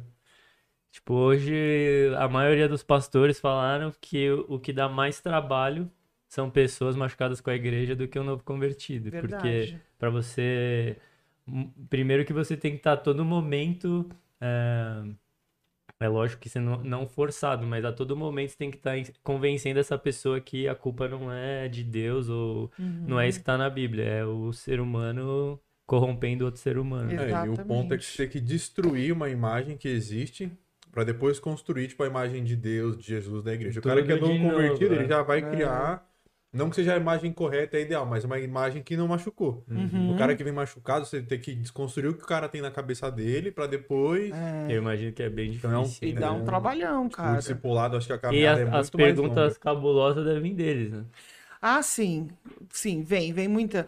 Por exemplo, né? Eu, eu- a questão da, do meu próprio testemunho, assim, né? De como eu também fui ferida igre- pela igreja e tal, e, e de como eu descobri Deus, né? Como uma coisa, como num, num lance individual, né? Eu e ele e tal, como isso foi fundamental. Então, eu consigo conversar muito com as pessoas nesse sentido, porque, tipo, é parte da minha história. Eu vivi isso, sabe? Uhum. Mas existe, mas eu sei que Deus não é isso, né? Então, eu acho que é, é isso que o Isa falou. A ideia é isso, assim, de a gente desconstruir essas coisas, né? De que foi associada a Deus, mas não é Deus, né? Deus é outra parada, né? Jesus é outra parada, porque uma das coisas que a gente tem observado muito, assim, é o que que acontece? O cara ficou, meu, 20 anos sem conhecer Jesus. Ele tem uma vida, ele tem uma cosmovisão, ele tem uma formação social, um ambiente que ele está inserido. Esse cara vem para Cristo. E aí ele vai para a igreja. E a igreja quer determinar quais são os prazos sobre as curas, Uhum. sobre as coisas que ele vai deixar de consumir, sobre os vícios, sobre todas as coisas, quando esse é um processo do Espírito Santo Uhum. e não nosso, né? Então, assim, a gente não coloca tempo. Então, cara, olha, você tem esse problema aí de vício, tal, você fuma. Faz Você não pode que fumar na igreja, mais, você não fuma cara. mais. Você não pode Tá parar, tem que parar de fumar. Eu demorei dois anos pra parar de fumar quando eu voltei pra igreja. E eu era crente. E eu amava Jesus. E eu sofria com isso. Eu não queria. Mas foi um processo na minha Uhum. vida. Então, é, mas às vezes as pessoas têm dificuldade de confessar o que elas estão enfrentando porque elas vão ser rejeitadas. É, entende? lógico, tá todo mundo pregando a imagem de perfeição É. ali. Hum, Não você, a ovelha negra, que você- vou levantar a mão e falar, olha, exato. vou ser rejeitado, E né? quando você confessa, cara, você tem alguém que tá te acompanhando, você presta conta, é muito mais fácil. Deveria ter, né? Né, Não é. que tem em todas as igrejas. Às vezes É, você não- confessa, a igreja vai. Hum, fica aqui rapidinho, ó. É, é. Fica aqui lá perto da porta. Senta nesse banquinho aqui. Acho que isso é difícil também. Tipo, das... E são essas igrejas que machucam as pessoas, né? É o, o, o, o irmão do, do voucher, né?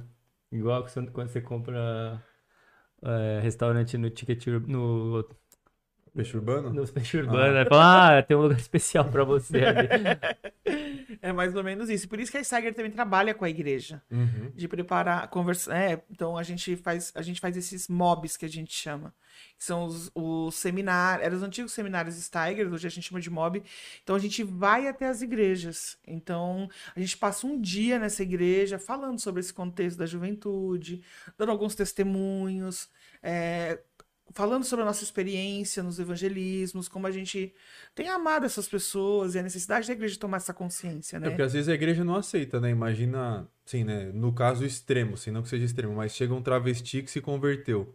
Tem igreja que não vai estar pronto pra receber pro. Uhum. Talvez pra batizar ou pra aceitar o cara ali num pequeno grupo. Sim, não vai. O cara vai ser, ser isolado, né? Ele vai sentar lá sozinho e tal. E existe um testemunho muito incrível disso, assim, que teve. é, Eu, eu ouvi de uma pessoa do 242, não sei se aconteceu no 242. De um. Porque o 242 sempre teve uma galera muito assim. Quando a gente ia, principalmente antes, tinha uma galera muito dessa vibe, assim, que colava lá. Galera que era rejeitada mesmo de todos os lugares, assim. Lá era uma- um lugar para os marginalizados irem, assim. O que era incrível, foi isso que chamou a nossa atenção, Uhum. né? E teve uma história de um cara que se converteu e ele era travesti, e ele continuava se vestindo como mulher e ele ia pro culto. Assistiu o culto normal, vestido de mulher e tal. E um dia ele perguntou se. Aí teve a Santa Ceia, ele perguntou se ele podia tomar a Santa Ceia, né? Porque não era batizado nada, ele tava com aquela roupa e tal. Autorizaram ele a tomar a Santa Ceia, né? E aí, quando ele tomou essa Santa Ceia, ele se enxergou. E desse dia em diante ele mudou. Porque, olha só, cara, o, la- o lance da, tipo, do cara participar da comunhão, ele entender. Ali ele entendeu que ele era família de Cristo. Uhum. Sabe? E ele falou: não, tá tudo errado aqui, Ah. eu preciso mudar. E ele mudou e ficou na nossa igreja, ó, anos. Sabe? Tipo, Uhum. depois voltou pra, pra casa da família dele e tal. Mas enfim, tipo, gente, é sobre isso, sabe? Eu acho que é sobre a gente entender que a gente só tem que amar as pessoas. Ensinar, discipular, caminhar. Mas discipular não é sentar aqui e dar um estudo bíblico. Discipular é estar junto, é com o cara no médico, é conhecer as dores dele, é saber o que ele tá passando, é ir na casa dele ver se ele tá precisando de comida, é tocar o telefone de madrugada e eu falar, não, tô indo aí, peraí, vamos conversar. Não, não pense em se matar, sabe? Não, suicídio não é a solução. Tô indo aí te encontrar. É sobre essas coisas, sabe? Eu acho que às vezes a gente é muito duro, a gente é muito legalista na nossa relação com as pessoas. A gente não ama. Ah, A gente quer colocar as pessoas dentro de um molde. Quando nem Jesus fez isso. é difícil. Todo mundo na caixinha. É. É, você acha que o, o chamado missionário é justamente esse? É, as pessoas que têm essa facilidade em simplesmente se colocar no lugar do próximo. Eu confesso, pra mim é muito difícil ter esse tipo de comportamento. Tipo, eu- se você vê a minha rede de amigos, é todo mundo que se encaixa no meu, na minha forminha, né? Uhum. E tipo, ah, pra eu me dispor a ajudar alguém é muito difícil. Principalmente hoje, que eu sou casado, mais velho. Quando eu era mais novo, eu era, "Ah, vamos salvar o mundo aí. Eu vou sair dando água, não sei o que e tal. Mas hoje, pra mim, o... é, é muito difícil ter essa predisposição de. Putz, meu, o cara vai me ligar à noite aqui, pra que que eu vou ter essa dor de cabeça? Vou encaminhar pra quem. Não é? Mas Ainda é... bem que existem pessoas como você. né? Não são todas como eu. Ah, Mas... eu ouvi, eu ouvi falar que tem um negócio aí que chama galardão e cada um vai receber É, conforme as suas então. O meu vai ser um estúdiozinho. Vai ser um podcast, né? É o estúdio Vila Mariana, 30 metros quadrados. Não, mas eu acho que. Não, não tentando defender esse lado, mas é que cada um tem um chamado. É, exatamente. Ah. Então, imagina se, se todo mundo fosse pra rua e É. todo mundo fosse lá evangelizar, não sei o que, não sei o que, quem que ia bancar um evento desse? Tipo, não que seu papel seja bancar, talvez seu papel seja outro. Mas é, eu lembro que eu conversava com o JJ na faculdade, que a gente tinha essa discussão, tipo, mano, a igreja não faz missões, a igreja só dá dinheiro, tem igreja que só ora. Mas amém. É e aí eu falei pra ele, tipo, a Penha conseguiu juntar, acho que 250 mil na campanha. Mano, sua igreja é muito missionária. Uhum. Porque, tipo, olha o olha tanto dinheiro que ela vai mandar, quanta gente ela vai sustentar. Então, Exatamente. tipo, não é porque você tá lá na rua que você não é missionário. Sim. Não é porque você não vai atender o telefone de madrugada que você não é um missionário. Exatamente. Cada talvez um seu tem papel seja.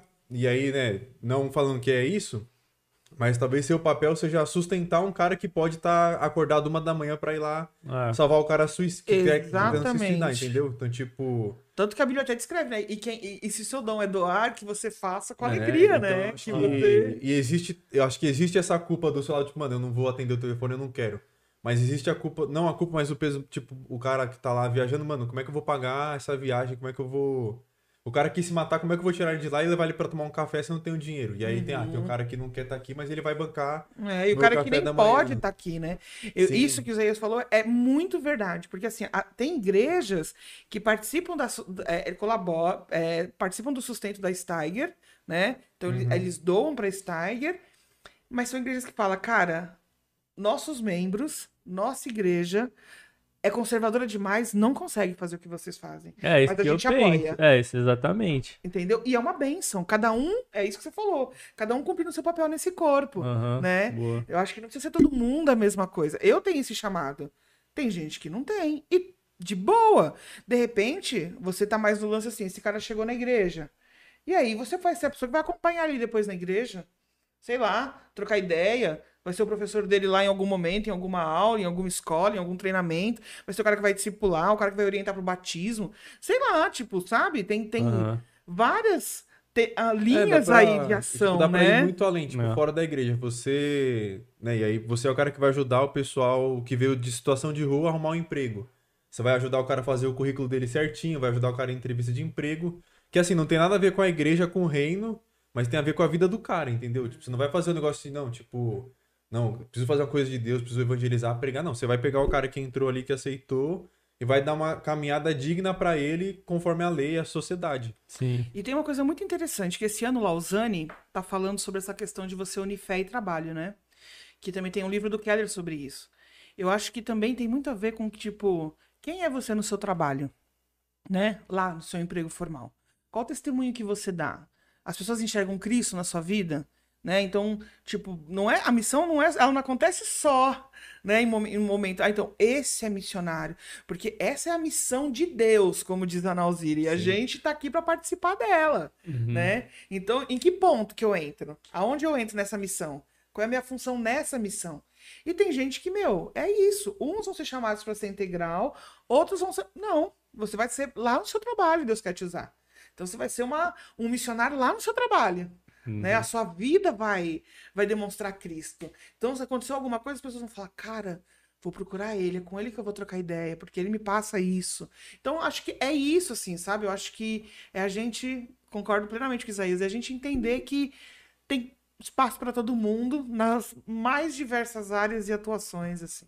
E não se sinta culpado, né? Não, É. não você, você que tá assistindo a gente, não é tipo, meu, eu trabalho e não consigo fazer nada, não consigo ir na igreja no final de semana, porque, sei lá, o cara trabalha no hospital e tem a escala. Aham.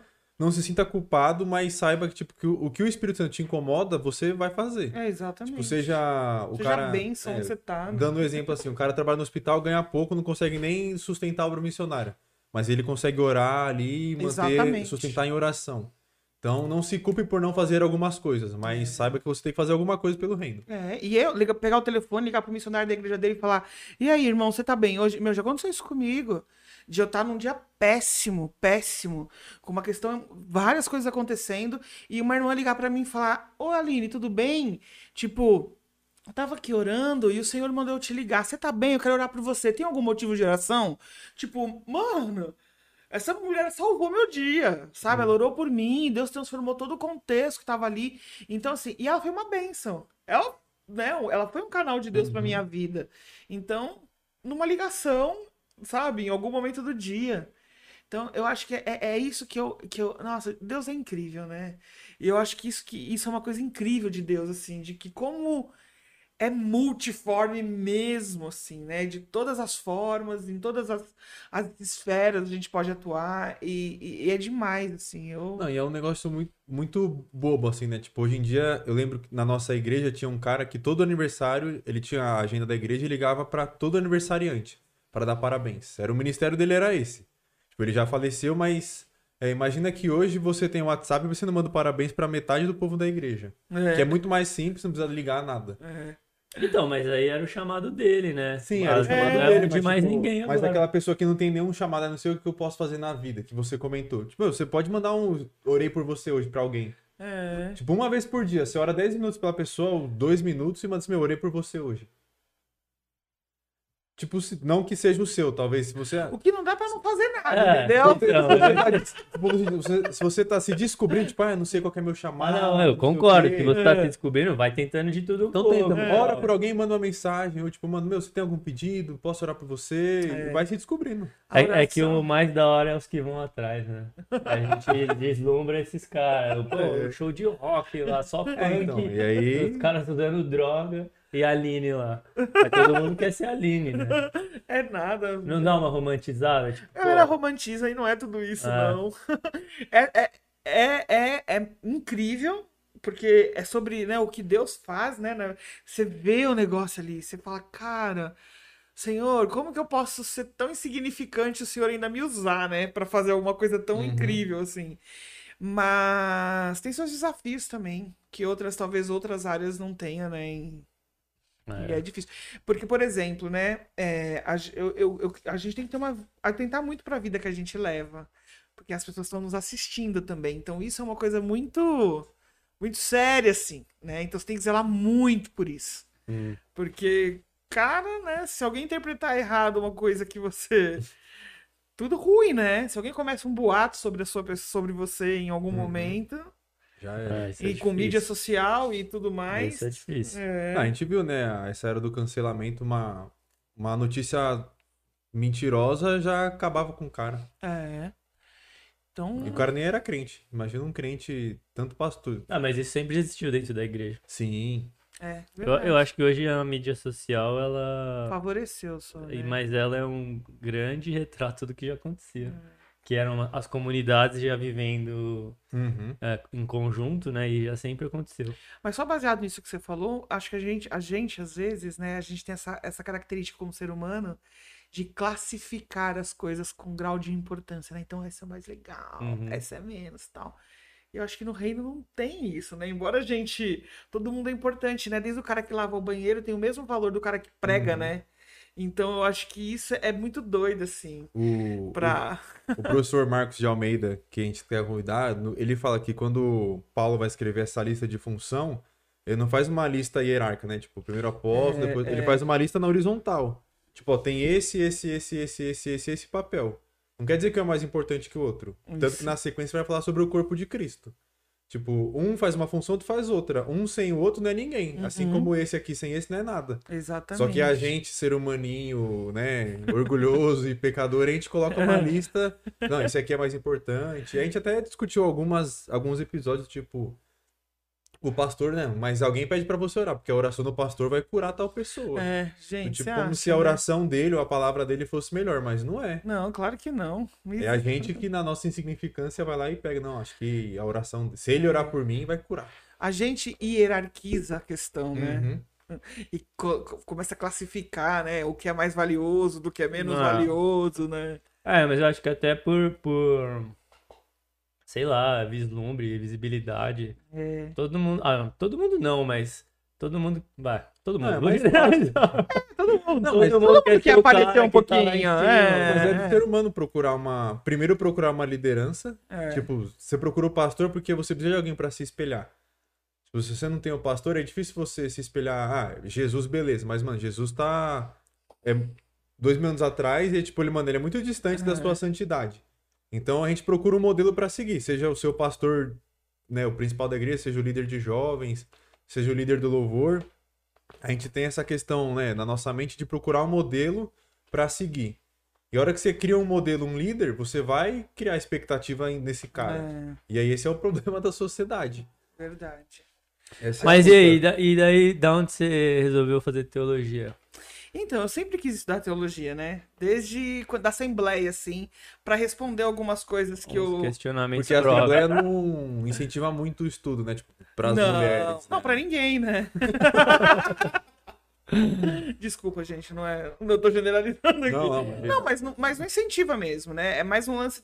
Incentiva mais a questão de uma espiritualização, uma espiritualidade e tal. Não é tanto mais essa questão de estudo. E aí, Uhum. Eu também, quando eu come... por, causa- por conta da Steiger, eu falei, cara, eu quero me preparar melhor, né? Se eu vou falar em nome dessa missão, se eu vou estar representando ela publicamente, se eu vou. eu preciso estar preparada para responder algumas coisas de uma maneira melhor, né? E eu acho que a questão do título traz um, um lance diferente. Então não é só a missionária, também é teóloga, entendeu? Então dá uma credibilidade. Não, assim. preparo, né? É. Não. E eu sempre gostei muito de estudar essa questão bíblica, assim, né? De... Sempre tive curiosidade da questão teológica, assim. Então, era um universo que me atraía. E curtiu? Curtir. Embora eu tenha a impressão que eu não aprendi 50% do que eu deveria nos últimos um ano e meio de A pandemia. pandemia matou. Nossa, gente, acho que foi. Meu, mas assim. Foi muito bom, muito válido, aprendi muito, muito. Foi Os dom online, Isaías, assim, né? Que é cabeção. Atrapalha, né? Isaías é, É geninho, você sabe, É, né? Melhor aluno da sala. Você sabe que eh, ele fala, parece que tá lendo às vezes, né? Pergunta tipo um conceito. Ah, não sei o que, não sei o que. Não parece? Graças a Deus ele me deu essa capacidade. Esse tom de voz, né? Sempre. É. Mas falando sobre a faculdade, teologia e assembleia, essas questões, como que é ser mulher nesse meio, né? Seja como missionária, acho que pela Steiger ser meio contra a cultura seja mais fácil, Uhum. mas não tenho certeza, mas como que é ser missionária mulher nesse meio e na teologia e nessa questão. Na faculdade a gente sabe das tretas que tem, Diga mas como que é o seu papel, né? Não quero eu tomar esse lugar de fala. Ah, então, eu acho assim, é, é desafiador, porque a galera ainda tem essa interpretação equivocada sobre a submissão feminina, né? Ainda existe muito equívoco, e porque também acho que é um lugar conveniente, assim, é, um, é uma zona de conforto bem legal para os caras manter isso, né? É. Então, tipo, é, querendo ou não, né, existe um machismo estrutural, eu acho, não só dentro das igrejas, mas na sociedade de forma geral, que não é essa coisa declarada, mas é em pequenas atitudes que vão demonstrando, nas coisas como acontece de forma geral, né? E eu, eu senti muito isso, assim. A começar que a gente tem pouquíssimas professoras mulheres, é muito mais homem do que mulher, Mas tem a Patrícia, a Nauzira é, e só. e só. Que E a né, Jacira que também não tá que, mais tipo, lá. não eu é nem na teologia, né? Uma é psicóloga, que é. dá psicologia, a outra é missões, Exato. e a Jacira que é liderança de projetos. projetos. Tipo, ninguém falando ah, e a sobre Madalena, que deu educação cristã. educação cristã. Então, assim, assuntos do universo que pode ser menina, entendeu? ah, esse pode ser menina. Não é. Vamos falar de teologia? Vamos ter aula de, de sabe? De profundo, sobre, sobre temas profundos. Vamos, vamos dar a aula que o André dava, Uhum. sabe? Vamos. Não. Mas eles dão uma justificativa pra isso? Não, né? Precisa. É Batista. Batista não, não, não, não coloca mulher em liderança de nada. Mas é muito o que o Marcelo Santos, muito bom, ele fez um, um mestrado sobre história. E aí ele fala, né, da Convenção Batista e tudo mais, que ela nasceu muito antes. Uhum. E que uma mulher tinha feito esse estudo comprovando. Mas por ser mulher, ninguém Botou Aprovou. É. E aí hoje tem um mestrado, ele fez pela questão de ordem, né, de estrutura, e um outro colega dele fez pela questão de gênero, porque que não aceitaram o estudo dela. É, E, e é a pura verdade, só pela questão de ser mulher. E eu vejo muito isso, que nem a aula que a gente tá tendo agora às quinta-feiras. Filosofia Batista, não sei o que Batista, Alva Batista. Foi a primeira coisa que eu perguntei pro, pro André no primeiro dia de aula. Não, pra que, que faz sentido eu, a Rosíris e a Saras assistir essa aula? A Batista não reconhece o sacerdócio feminino, não nomeia pastoras, ou seja, o que for, e vocês estão falando para pastores, futuros pastores. Qual o sentido de eu assistir essa aula? A gente deveria Tá nós a não draft. deveríamos assistir essa aula, não deveria ser obrigatória. Você entendeu? Essa matéria não entra. Porque se é pra preparar pra algo que eu não vou ser, que sentido faz? Eu estudar isso. Então, eu acho que é muito isso, assim. Eu acho que falta espaço. E eu acho que quando traz a mulher, é sempre pra falar. Ou, ah, vamos falar de feminismo. Traz a mulher. Vamos falar sobre casamento, o papel da esposa no casamento. Chama a mulher. Vamos organizar uma festinha pras crianças. Chama as mulheres. Tipo, coloca a mulher num papel que nem sempre precisa ser o dela, cara. A gente é tão capaz como qualquer Ah. um, né, de defender uma teologia, de fazer teologia, Sim. né, de pregar, de, né, então, só que às vezes a gente acaba tendo que lutar por isso de uma maneira que também a galera se sente ofendida e aí já taxa você de feminista e aí exclui de vez. Você É. entendeu? Polêmica. Eu acho que é uma esmola que eles dão pra. Eu concordo super com isso. Tipo, ah, é, ch- chama a mulher só pra falar de um tema. É, É uma esmola que tá dando pra luta, tipo, não, não tá dando espaço mesmo. exatamente. É igual quando fala de. Eu, eu sou contra. Tipo, quando eles falam de cota, só que eles querem só empurrar algumas coisas específicas. Tipo, não dá uma posição mesmo de, e reconhece alguém. Uhum. Pra mim, já começa aí, tipo, quando ele tem que abrir específico pra ser preenchido e tal. Não, tipo, não tá reconhecendo a pessoa. É que quer. Tem várias intenções com cota, né? Mas Uhum. quando é tipo, eles só dão um nicho, eles só vão te dar é, liderança sobre um pedacinho do que eles acham ali e não vai comprometer em nada, né? É, essa questão das mulheres, por exemplo, é isso. Então, assim, é, mulher só fala em encontro de mulher. É. Então, a gente vai ter encontro de mulher, todas são preletoras, né? Mas quando a gente vai ter, por exemplo, uma conferência, uma conferência, cara, então só homem prega. aham. Não chama uma mulher lá pra falar, sabe, da questão, vamos, então vamos falar sobre o tema aqui. Então a gente vai falar sobre fé e trabalho. Pô, qualquer mulher pode conceber uma teologia sobre isso junto. Sim. Sabe? Por que, que ela não pode ser ouvida? Então, isso me incomoda um pouco. Eu, eu acredito que eu tenho um lugar privilegiado por conta do papel que eu exerço na Steiger. Então, Uhum. eu tenho bastante oportunidade de falar em público, eu tenho bastante oportunidade de. Sou convidada para falar em igrejas e tudo mais, para um público que não é especificamente mulheres, né? E, mas ainda, ainda é bem aquém do que poderia ser, É, imagino que sim. sabe? A Hilson tem uma conferência de mulheres, né? Tem muito forte na Austrália, que é absurdo, e tem no Brasil. E aí eu acho que são só mulheres que dão palestra, mas é só pra mulheres. Então, Uhum. mas aí por que que é só pra mulheres? Só mulher só pode falar pra mulher? É, então, isso, isso me incomoda um pouco, porque eu acho que a gente, às vezes. Mas aí, também, aonde é o espaço que a gente vai falar? Se eles não permitem, a gente tem que criar algum, né? Eu acho que não deveria ser. Ah, É inter... é, Não, eu quero falar pra todo mundo. Não quero falar pra um nicho, Uhum. né? exato.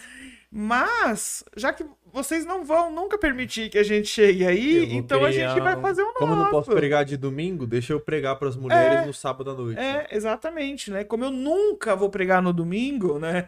Uhum. É mais ou menos isso. Então, né? E, e aí, às vezes, e, e aí isso é uma das coisas que me. Espera que a gente tá tendo problemas Toda a técnicos. festinha Que ali que de precisa celular. aí?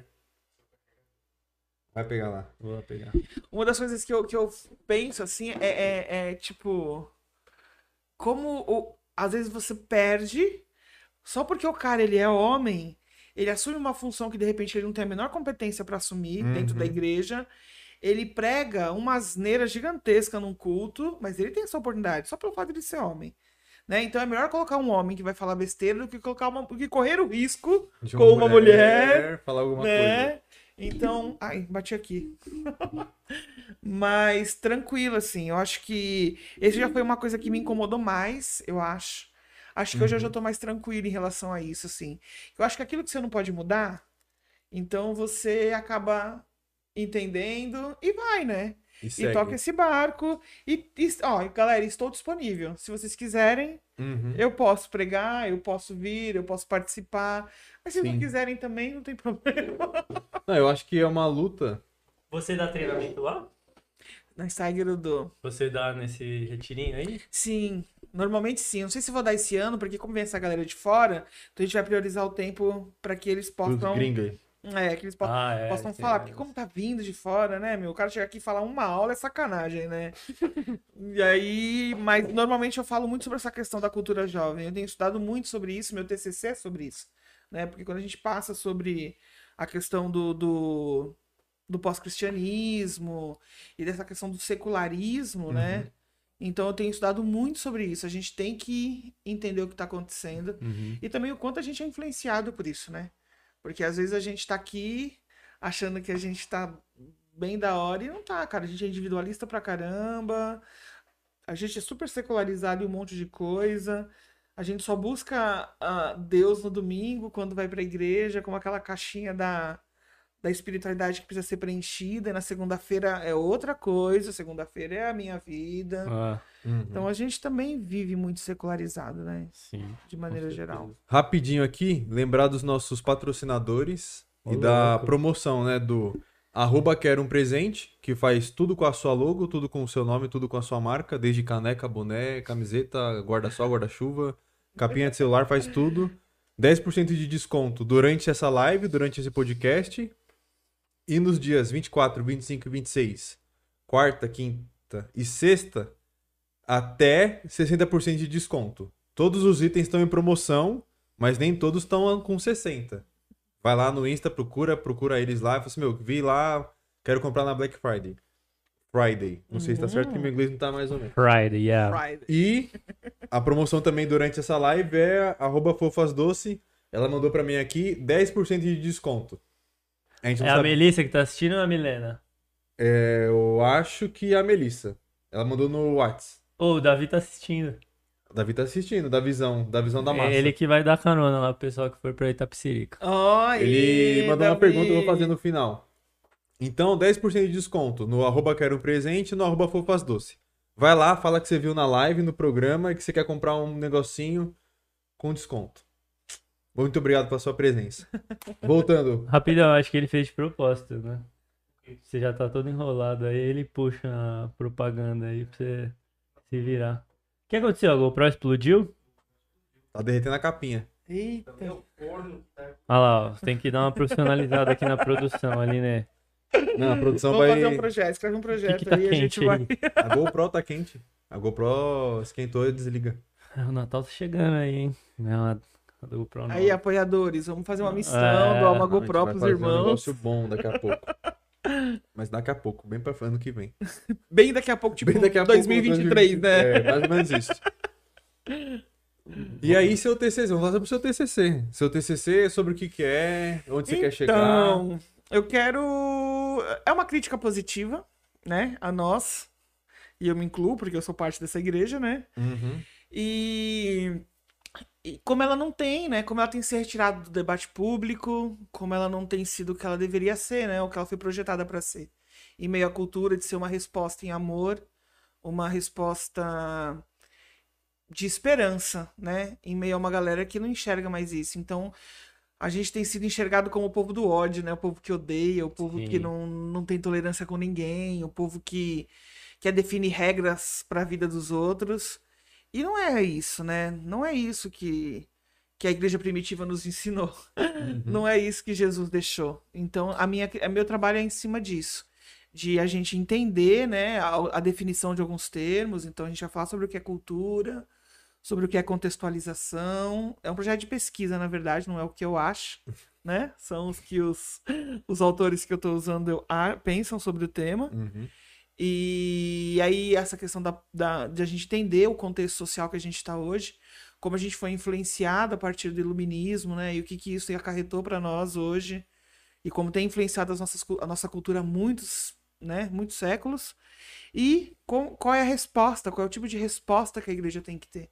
Porque eu acho que quando aconteceu essa parada lá, né? Que houve esse rompimento entre a igreja e o. E o que Jesus, Deus sai do centro, né? Então, a razão é quem domina todas as coisas. Sim. Há um rompimento, né? Uma separação.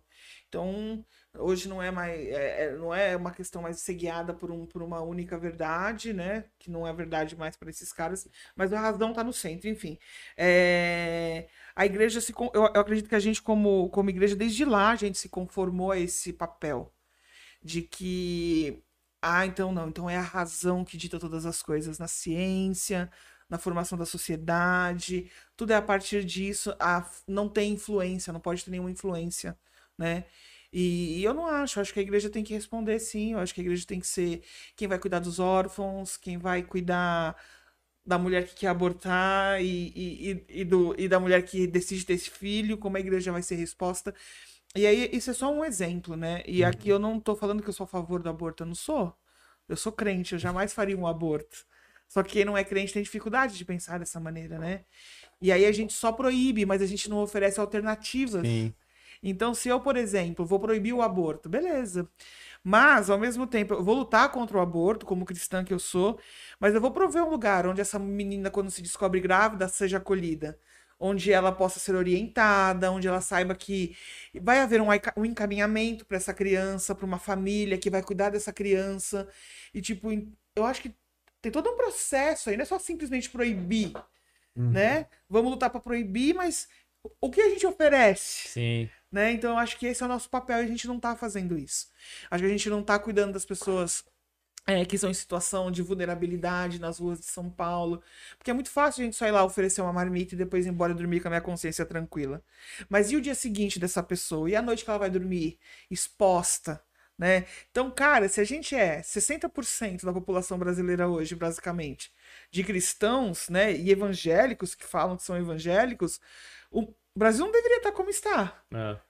Se a gente tivesse entendido de fato o que significa ser como Cristo, Uhum. né? E de fato o legado que a igreja primitiva deixou pra gente, a nossa sociedade seria muito diferente. É, a gente vê muito que cresceu em número, em quantidade, Exato. mas a qualidade Ah, Mas é um- deixa. Tanto que hoje em dia, an- antiga, antigamente, né? Há uns 10 anos atrás, só tinha católico não praticante.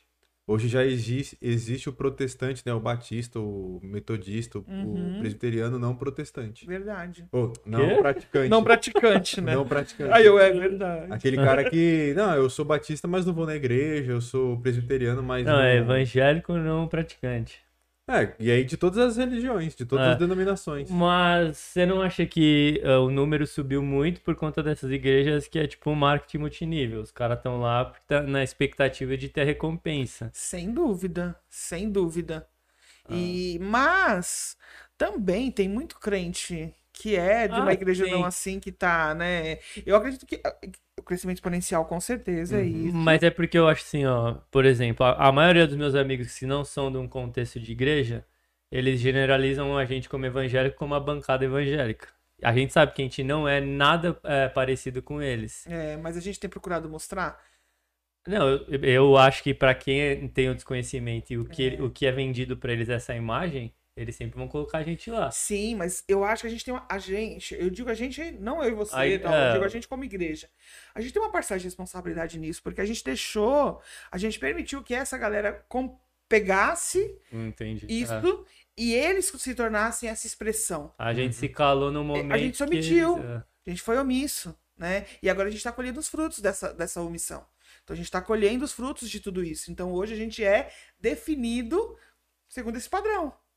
Quando na verdade esse não é o padrão, né? Uhum. Mas onde onde estava toda essa galera que que que viver que, que come- viu esse processo começando, né? Que eu acho que é anterior a nós e que não fez nada para que isso também pudesse não chegar onde chegou. Tá vivendo a sua vida, tava vivendo de forma influenciado de alguma maneira por uma sociedade secular. Uhum. Porque tava cada um correndo atrás do seu. Então eu, vou na- eu, eu, eu ia na igreja, eu servia, eu fazia todas as coisas, mas não tava muito preocupado com a expressão pública do evangelho.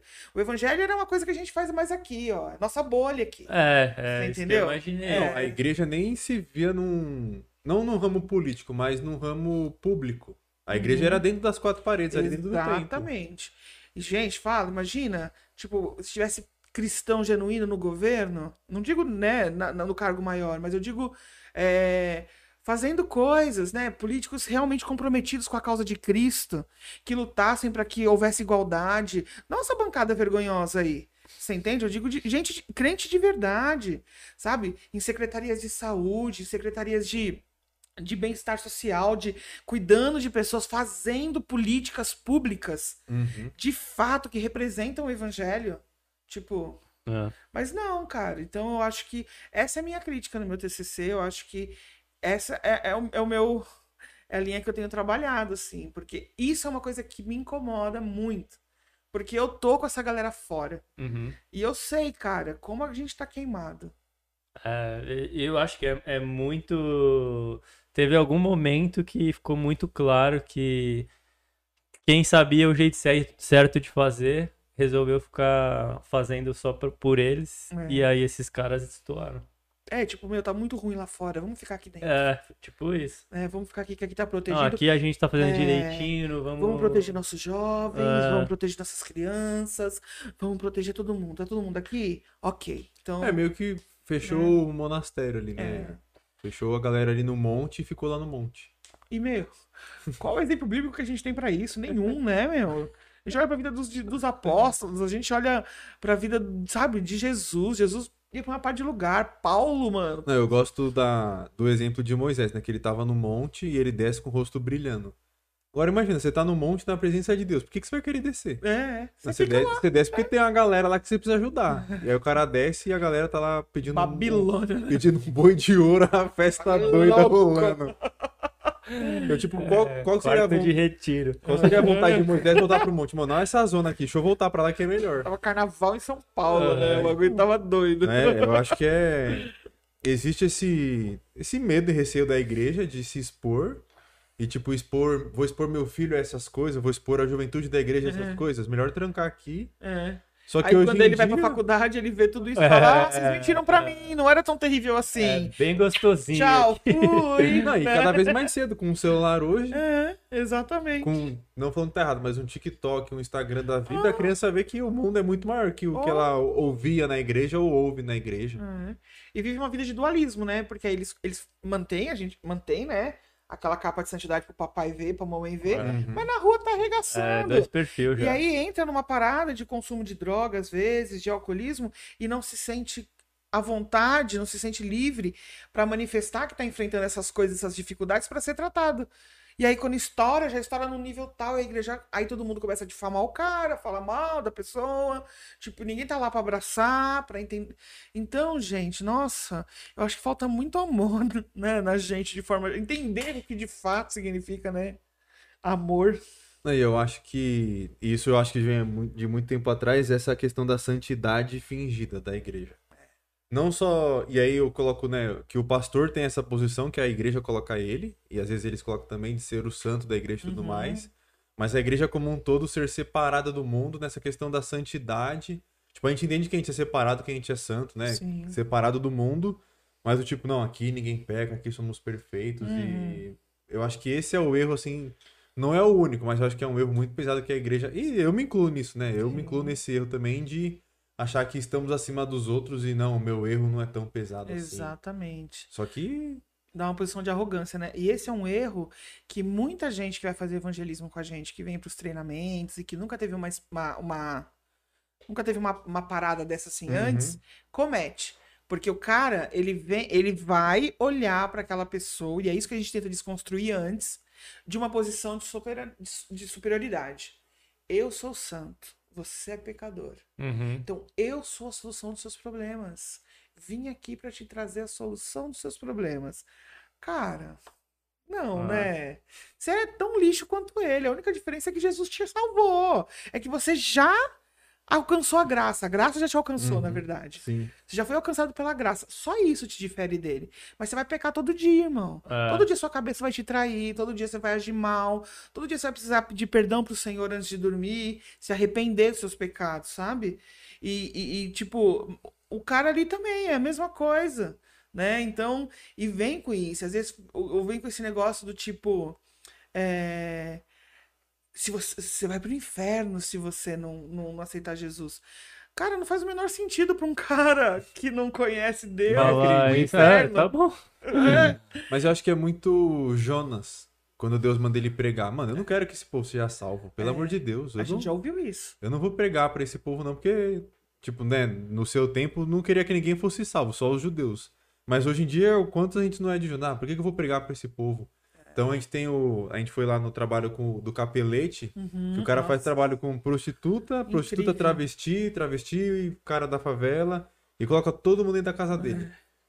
E aí, quando ele foi dar a palestra na, na faculdade, uma galera, meu, o cara faz trabalho social, não dá nada a ver com igreja, isso aí é uma ONG. Ah, vai E aí, nessa. tipo, mano, o que o cara faz Vai é ficar lá um final de semana pra ver, né? absurdamente animal. É animal. Mas eu acho que é isso. Tipo, mano, não quero esse cara na igreja, esse cara. Uhum. Esse cara não vai pro céu. Que era o que Jonas achava. E aí, tipo, É. quando Deus se arrepende e não destrói, Jonas, ah, então me mata. Porque Porque então, eu, né? eu não vou conviver com esse povo, não. Prefiro morrer do que estar com esse povo. E tem muita gente assim nas igrejas, cara. Tem. Muita. É, e às vezes a gente já teve nesse papel. É. sabe? Esse aí não tem jeito, não. Esse aí não tem esperança, não. Isso aí é, é caso perdido. Mesmo com os da igreja, tipo, mano, ó, esse aqui não dá mais não. Nem, nem liga mais, não vai É, atrás, é. não perde seu tempo não. Liga pra esse aqui que esse aqui tá mais É. firme. A gente busca resultados, né? A gente, a gente é movido por resultados, né? Uhum. Então, se não der o resultado, a gente para, né? Então, mas vocês acham que isso é uma responsabilidade da liderança? Não. Acho De que é um todo mundo? todo crente. Eu acho que a responsabilidade da liderança é fazer a igreja enxergar isso. Isso, exatamente. Mas e o cara chato pra caramba que ninguém quer ser Não, aí o cara chato que ninguém quer, É a liderança. aí a liderança. Porque se- imagina que a igreja inteira alcance todos. Se tiver um problemático, tipo, mano, é só um, só que o pastor tem que acompanhar de perto. É, Agora o pastor acompanhar de perto a igreja inteira é muito não tem difícil. como, ele Ah. não dá conta. Ah, eu imagino. Teve já gente que veio pro nosso. que a gente foi pro Vocari junto uma vez. Aí a gente voltando no ônibus tal. De lá, né, das caravanas. Uma menina virou pra mim e falou assim: Eu não entendo como vocês pregam pra essas pessoas. Gente que usa droga, que fica fazendo sexo antes do casamento, tem mais é que morrer mesmo. A menina tava voltando do Vocari, gente. O que, que é isso? Explica o que é o Vocari. O Vocari é um evento que acontece, que é, é organizado pela MTB, que é a Associação Transcu... ah, ah, esqueci. Missão de missão transcultural. transcultural e, e brasileira, eu acho, É, que, é acho isso. que é isso aí. E eles organizam um evento de missões pra incentivar a galera pra missões, pra galera ir pra missões. Então, Ah. todo tipo de missão que tem no Brasil, que atua nas mais diversas áreas, se reúnem nesse evento pra trazer essa vivência pra galera, pra galera ter essa consciência. O que a Nalzira fala é que todos. é, não é missionário, todos são vocacionados. É, E aí você pode ser vocacionado para ser missionário ou não. E aí o Vocari tem mais ou menos. Tipo, todo mundo tem uma vocação. é, todo mundo tem uma vocação no reino, sabe? Então, é, é bem isso mesmo. E aí, meu, a- esse evento. A gente ficou lá dois, três dias ouvindo sobre missões, conhecendo vários tipos de trabalho missionário. Na volta, no ônibus, essa pessoa me fala um negócio desse. Não entendeu nada. Nossa, aí eu ia responder, meu marido apertou minha mão. Quando ele aperta assim, eu já sei que é pra, pra ficar quieta. Aí Figura. falou, não adianta. Se ficou três. Três dias mergulhado no negócio. Tem gente que só o tempo, só Deus mesmo com o tempo, ou A vocação dela é provocar. a vocação dela é ser herege, né? Boa. Tem umas doideiras. Diga, E aí, tem pergunta? tem pergunta. O, a senhora, sua mãe Soraya, perguntou se eu e você vamos fazer esse treinamento aí. De janeiro. Putz, olha, Ah, até, legal, até, até fiquei. Legal, vocês podem, se não der pra fazer tudo, dá pra ir em algumas aulas, assim, que seja É. legal. Posso ver, eu fiquei curioso de conhecer a Steiger. Sim. Bem Não, curioso vamos agora. ver. Vamos, vamos divulgar. A gente tem 25 arte é já. feriado, vou estar voltando de férias. 27 é meu aniversário. De janeiro? É. Eu faço de dezembro, um mês. Nos... 27 de dezembro? É, Meu, você é ruim, né? Dezembro Nunca tive uma festa. É, Entre Natal e Ano Novo. E é o, é o mesmo presente. Meio de Natal e aniversário, tá? Ah, me poupe. Então teve essa pergunta e confesso que eu fiquei balançado pra ir. Vá, vá. Garanto que vamos você vai ver, gostar. vamos ver. Quem sabe o cara já não me manda pra fora do Brasil. vamos ver. E o... É, é muito interesseiro, mano. Ele só vai nos lugares pra. Já quer ir pra Alemanha, né? Mentira Pa- que eu... pa- é, teólogo de último ano é tudo assim, né? Já comecei a perceber. Oportunista, né? tem que caçar emprego. né? É, Como disse o André, você não vai entregando currículo nas igrejas. Tem que fazer seus corre. faz seu nome, igual o tiro Vai de seu nome. O Davi Domingues falou assim: pergunta pra Aline o que, que ela acha de franquia de igreja. Eita, Jesus, existe isso? Nem sabia. É, varamins, varamins. Existe isso, né? Ah, Não, calma. eu acho que tá tendo, mais A Aline vai responder pra gente aí. Olha só. Eu, na verdade, eu, não- eu desconheço, mas se existe, gente, misericórdia, né? Ó, eu lembro uma fala do Pedrão. Pedrão, pastor do Rio de Janeiro, da Comunidade Batista CB Rio. Comunidade Batista do Rio de Janeiro. A igreja dele é no shopping. E aí, quando ele começou a igreja pequena, não sei o que, começou a crescer, ele tava procurando um terreno. E aí, um empre... ele, ele tinha muito dinheiro, ele era empresário. Aí, o empresário que conhecia falou assim: ó, vamos fechar um contrato. Você escolhe o lugar e eu compro o terreno ou alugo, não sei o que. E a gente vai abrir uma franquia da sua igreja. E aí eu vou querer tanto do que entrar pra sua igreja é meu. Pelo amor de Deus. Então, tipo, deu essa ideia pra ele, ele falou, não, não quero isso não. Nossa. Porque, tipo, o cara, tudo que, ó, você quer esse terreno, com o que que você quer? Você quer um telão, um som, Com tudo. Eu, ponho, eu faço pro tudo. Aí, alugar. É, e aí não, o Pedrão, ele ia pagar, não ia alugar. Ia ser de graça pro Pedrão, ia pagar, tipo, uma porcentagem do... Aqui não era um aluguel fixo, ia pelo que entrasse, entendeu? Só que de todas. Nossa. Tipo, não vamos abrir uma só não. A gente abre uma aqui, sei lá, na Barra da Tijuca, outra no Recreio, outra no Meyer, outra... Mano, o cara ia, assim, ó, Entendi. onde você quer eu pego e monto o prédio. Não, Deus me livre. Não, gente. mas aí não é ele que vendeu. É um cara Não, é o que cara tem ofereceu, visão mas, de tipo, negócio é. e tentou pescar alguém que. Então, mas talvez Né, isso há muito tempo. A igreja dele já deve ter uns 20 anos já.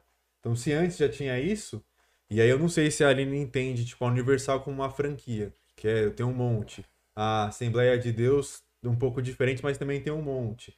A congregação cristã. Eu sei que a igreja adventista é, não é uma franquia, os pastores têm um rodízio entre eles na igreja, você vai postergar três anos nessa, depois você troca, troca, troca, vai trocando um rodízio, e todos os pastores ganham o mesmo salário. Nossa, eu não sabia disso não. Então, tipo, não é uma franquia, mas funciona meio que como uma central zona. É, mas aí toda organização maior tem isso. Sim, mas tipo, a Batista, e aí eu posso Mas aí cada é, uma é tipo, independente. a Batista é independente. Eu não sei se a Assembleia de Deus é. Não, a, eu- a congregação cristã, eu acho que não é independente. Não, mas Não, eu, não entendo, é. eu entendo de franquia assim, ó. Chegar lá, vou dar um exemplo da Steiger. Não tô falando que eles são, mas Aham. eu chego lá e falo, olha, eu queria abrir uma Steiger aqui na Vila Carrão. E aí ela vai falar, tá, a gente tem todo um plano de negócio, você vai pagar 100 mil, É. aí você vai ter o nome da Steiger, a gente vai te dar como formato da programação. Não, isso aí é o. Você vai fazer dois não- anos de curso com a gente, vai virar Não nosso sei, não. pastor, e aí o resto que começar a entrar é seu. Mas deve É. rolar isso daí, eu acho, hein? Eu acho que deve Ah, rolar. não sei, ó. Eu sei que umas igrejas que estão abrindo várias, assim, né? Não dá pra falar que é franquia ou não. Tipo, a Lagoinha tem várias. Não, então, mas aí quando você fala assim, parece que eles são franquia. Tem que Não, não saber sei. se tipo, é. Não, não tô falando que são. Tô falando que tem várias que tem. Tem nos Estados Unidos, tem uma em Portugal agora. A Onda Dura tem várias no Brasil. É, mas é Começou- igual. Não, é igual a Batista. Mas, tipo, a Hillsong. Se você quiser falar que a Hillsong é franquia, dá pra falar. Tem uma só tem em capital. É. Só tem em cidade grande. Sim, mas aí é a estratégia do É, cara lá. dele. Todo mundo sabe que a, a Então, aí- Hillsong tem um, E aí o meu um- ponto é que você não consegue falar se a igreja é franquia ou não. Só se você for lá na, tentar É, descobrir só, na só cara. jogar lá, É. Tem que é, jogar um Quero verde. comprar uma. Com franquia qualquer um pode comprar. Então, é. Exatamente. É, eu acho que. Eu, não- eu desconheço, na verdade. Eu nunca soube assim. Mas eu acho que tem algumas igrejas que, na aparência, tem essa. essa Parece, né? É, mas não é que é Tipo, comprar. é, É, é. não, não digo Mas não sei se paga royalties, essas coisas. Pagar direitos É, autorais mas, pelo mas nome. pensa bem, Batista. Ah, todas as Batistas não tem que ajudar lá o. o... A Como é que é o nome? convenção? A convenção. Quem Você- que banca a convenção? Você não é obrigado a participar da convenção. Tá, mas quem que banca a convenção? As igrejas. As igrejas que Só se que aceitam você, a pagar é, o royalty. Mas Batista Convenção é diferente de Batista desfiliado da É, convenção, É, né? ixi. Rola um preconceitozinho assim, né? Ah, os rebeldes. Não, mas o franquia, eu acho que quando ele fala franquia é essa, eu compro um modelo, eu vou lá e compro o modelo. E, É, e aplico aqui. É. Acho que isso não tem. Sim, posso estar enganado, mas eu acho que não tem, não. Mas Eu eu, espero acho que, que essa é a ignorância do tipo um do modelo de empresário aí. negócio. É. Eu E acho que assim- essa é a ignorância do empresário. Ele acha que é um modelo de negócio. É. Eu vou lá, vou comprar o preletor, porque você tá comprando a pessoa. Tipo, a imagem da pessoa. Uhum. Tipo, ah, quero que a Aline seja a imagem da nossa igreja Walk Talk. Então, eu vou comprar dela a franquia e aí eu vou replicar. Onde eu replicar vai dar certo e vai dar retorno. É. Não, e, um, e um ponto que a gente já conversou em outros é que, tipo, a, a igreja dá dinheiro. Tipo, você vendo por esse lado, você pensar, né? A gente fe- fez essa conta já fora do ar, né? Se você tem 100 membros com um salário mínimo, você vai ganhar 10 mil reais é. todo mês. Se cada um der 10%, se cada um der 10%, você vai ter 10 mil reais. Tô errado, contador? Você que fez a DM? Não? Tá certo. Aí você pensa que, tipo, com 100 pessoas você tem 10 mil reais. Tipo, dá um dinheiro. Dá o dinheiro aonde? Senta 100 pessoas em um lugar. Então. Já gastou 10 mil em um É. mês. Não. Opa, o, mano. O espaço que você precisa. Não, mas luz, não, a aí energia, depende. Equipamento. Mano, tem uma, tem uma hora que dependendo do número de pessoas, é, você não tá ganhando dinheiro. Só essa. Por isso que eu falo. é, só se o cara tem um modelo de negócio, ele fala: Meu, o nosso, nossa franquia ela gar- garante pra você 200 pessoas todo mês lá. nananana." E é por isso que essas igrejas aí que viram gigantescas, os caras ficam: Você tem que dar o seu máximo. Se der só as 10, não banca. Mano, é muita doido. grana, velho. É muito dinheiro. Não é? Ah, depende do tipo de membro que você tem, né? Também. Exato. É. Depende de quem Se está você tem uns alcançando. CEOs aí, meu, 10%. É, se bem que na É, igreja. então, nesse exemplo, né, todo mundo um salário mínimo. Imagina que alguém ganha 5 mil, 10 mil, ganha Mas mais. imagina que ganha 300 mil do- no do mês, Kaká, né? Os Ah. caras lá, o É, o casal ganhava da- o dízimo da é? Kaká. Imagina o dízimo do Dava Kaká. mais de uma Da milha. Renascer? Acho que era. Era da Da Renascer. Renascer. Dava mais de uma milha. Imagina, gente. Não, imagina. Sim, né? Mas na Europa, que tem um monte de jogador lá. Imagina a pegadismo do, do time do Barcelona. Imagina o dízimo do André Valadão. Deve ser alto, hein? Vai pra ele mesmo, aí vira um ciclo. Então, e o Kaká, Se- o Kaká não tá na igreja né? dele, mas imagina o, dízimo- o Kaká tá nos Estados Unidos numa igreja. Tá lá? Tá lá. Não, eu acho que chega um patamar de pessoa que, tipo, é, tem que tomar muito cuidado em, em- no dízimo das coisas. É. É, e dízimo, né, cara? Não é mais. é- não- sei lá, eu não acho que é o dízimo. Eu acho que é. É. É, muito dízimo é mais. o nome né? que Ó, É, tem, uma, tem uma discussão que eu acho interessante, assim, ó. Não tem nada a ver com vocês, mas eu penso. Tem pessoas que, tipo, se ela se servisse quatro horas no domingo, valeria mais que os 10% do salário dela. Por É, causa do quanto ela recebe. Não, por causa do valor do trabalho dela. é. É, por causa do valor da hora dela. Não, não é nem da hora dela. Tipo, não tô Pelo que falando ela de pelo faz, que ela né? faz. E aí, tipo, o dízimo é os 10% do dinheiro apenas que serve? Ou. Hum. É, o tem muita gente que dá ela o dízimo e fala, tá aí, ó, pronto. É, Não precisa fazer mais nada. Já tô mandando ir parte. buscar minha É. responsabilidade, eu tô Tô mandando. comprando aí. meu cantinho no céu aqui, ó. Indulgências. É. Mas eu acho que hoje igreja moderna, assim, essas grandes, não, não vive só de dízimo. Não. Por isso que não, a conta não vai fechar nunca. Uhum. É muito mais, né? E aí que tá o perigo, né?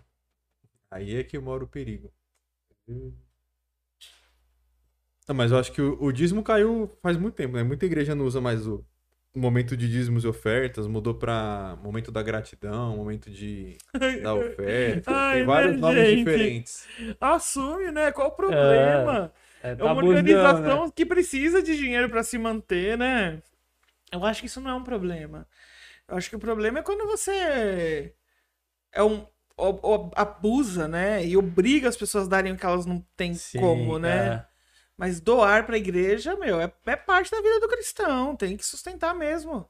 Não, na A pandemia, obra- muita igreja chutou o balde, né?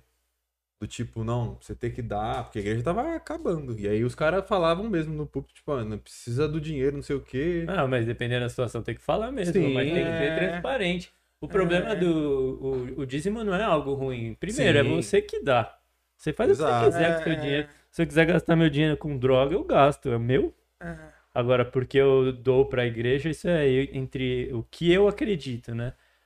É, então, ninguém tem que se envolver nisso. Agora, a- é sempre claro, se você pensar no básico de uma comunidade que começa a se reunir e, e tipo, um lugar, um local fixo pra se manter, mano, tem os custos. Não vai dar, não é pra dar lucro ali, Sim. mas tem que pagar. E aí você vai ficando grande, grande, grande, chega a pandemia, falou, meu, à espera do milagre aqui. E talvez. Teve igreja que o cara fazia E tudo alguns certo. milagre não quebrou, veio, é. né? Fechou? Exato. E Não, aí a tem uma- própria IBM adotou algumas igrejas, né? No projeto Igreja 21. É, eles. Eles adotaram pastores, a convenção também ajudou alguns pastores que não tinham, parou de entrar o sustento do pastor. E o cara É. continua tendo conta pra pagar, filho, pra sustentar. Isso, graças a Deus, a gente não enfrentou na nossa igreja. Nossa igreja ficou fechada durante toda a pandemia. Uhum. Só abriu recentemente, em agosto, eu acho. Agosto, setembro, alguma coisa assim. E, mas, meu, os membros da nossa igreja continuaram ofertando normalmente, assim. Então, a nossa igreja não teve uma defasagem. Não, na Penha bateu o recorde de arrecadação. É, a nossa igreja também teve uma, uma linha mais ou menos dessa aí. Que doido, né? Mas então eu acho que é a empatia pelo outro. Tipo, a gente É. hum, sabe ah, a necessidade que o próximo tá passando nesse momento. É. Se eu posso ajudar, por que, que eu não posso ajudar um pouco mais, já que tá me sobrando? É Eu acho verdade. que foi isso que contou muito na Não, pandemia. é muito doido. E acho que isso também é o alcance da internet, né? Porque todo mundo ficou na internet. E aí a galera, tipo, talvez pessoas que não davam o dízimo, sei lá por qual motivo, nunca assistiam um culto, começou a assistir pela internet e não, meu, ah, vou ajudar essa igreja aqui, que essa igreja aqui tem, parece que é relevante. É, verdade. Vou ajudar essa igreja aqui, porque parece que nessa igreja aqui eles levam a sério o dinheiro. Uhum. É verdade, acho que isso traz, trouxe uma projeção também, né? Pra essa. A, a- questão online, né? Uhum. Acabou levando a igreja em alguns lugares que talvez antes ela não iria, Sim. né?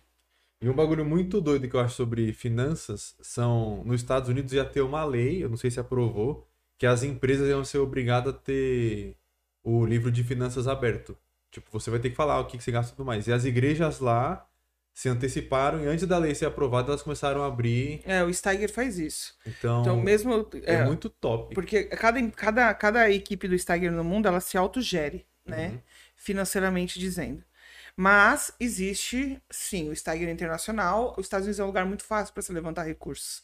As pessoas são muito. A filantropia lá é, um é- é uma cultura, né? É. Então as pessoas doam muito.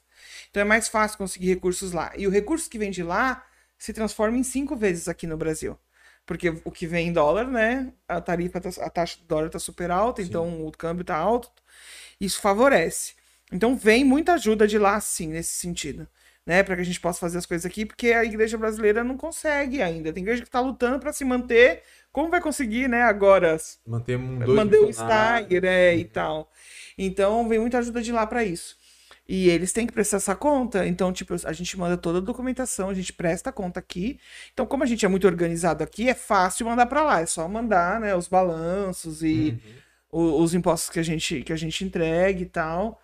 Mas mesmo em português, pra eles poderem agregar lá, porque eles fazem a doação pro Brasil, entendeu? Sim, não, evasão fiscal, né? É. Você cuida de finanças lá, né? Tava falando. Aqui, aqui no Brasil sou eu. Você curte finanças? Então. Prefiro produções. Prefiro produção. Mas a, a finanças aqui de Steiger no Brasil não demanda muito, né? Aham. É, mas a questão dos eventos mesmo, de, das viagens de, de- que a gente faz, os recursos são é, usados aqui dentro do Steiger Brasil mesmo de uma maneira que a gente já pensou no ano anterior.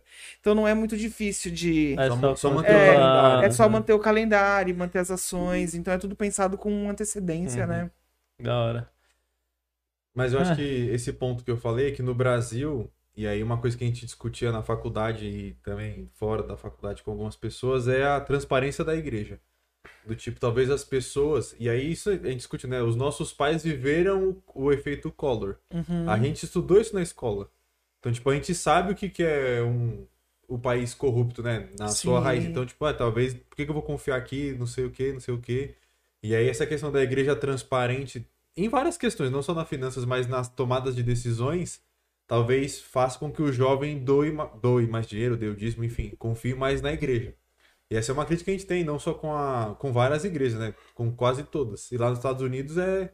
Tanto que você entra no site da, da Church Home que você me mandou, você consegue entrar lá e ver o balanço deles do ano de 2020 e o do ano de 2021 vai entrar agora em novembro, Tá dezembro. certo, acho que deveria ser sempre assim. E, mano, e é muito dinheiro. É tipo 22 milhões foi pra missões, 11 milhões foi pra é, manutenção do prédio e equipe De dólares, né, de gente? dólares. Mas posso dólares. falar a verdade? É, o leigo não sabe ler aquilo. Não, eu não sei ler, mas eu só vejo os números, porque eu também Você, só passei você nome. consegue passar uma história ali através dos números que você vai falar, ah, eles estão direitinho. Só que você não sabe, não dá pra ver do- Sim, através de um é. balanço.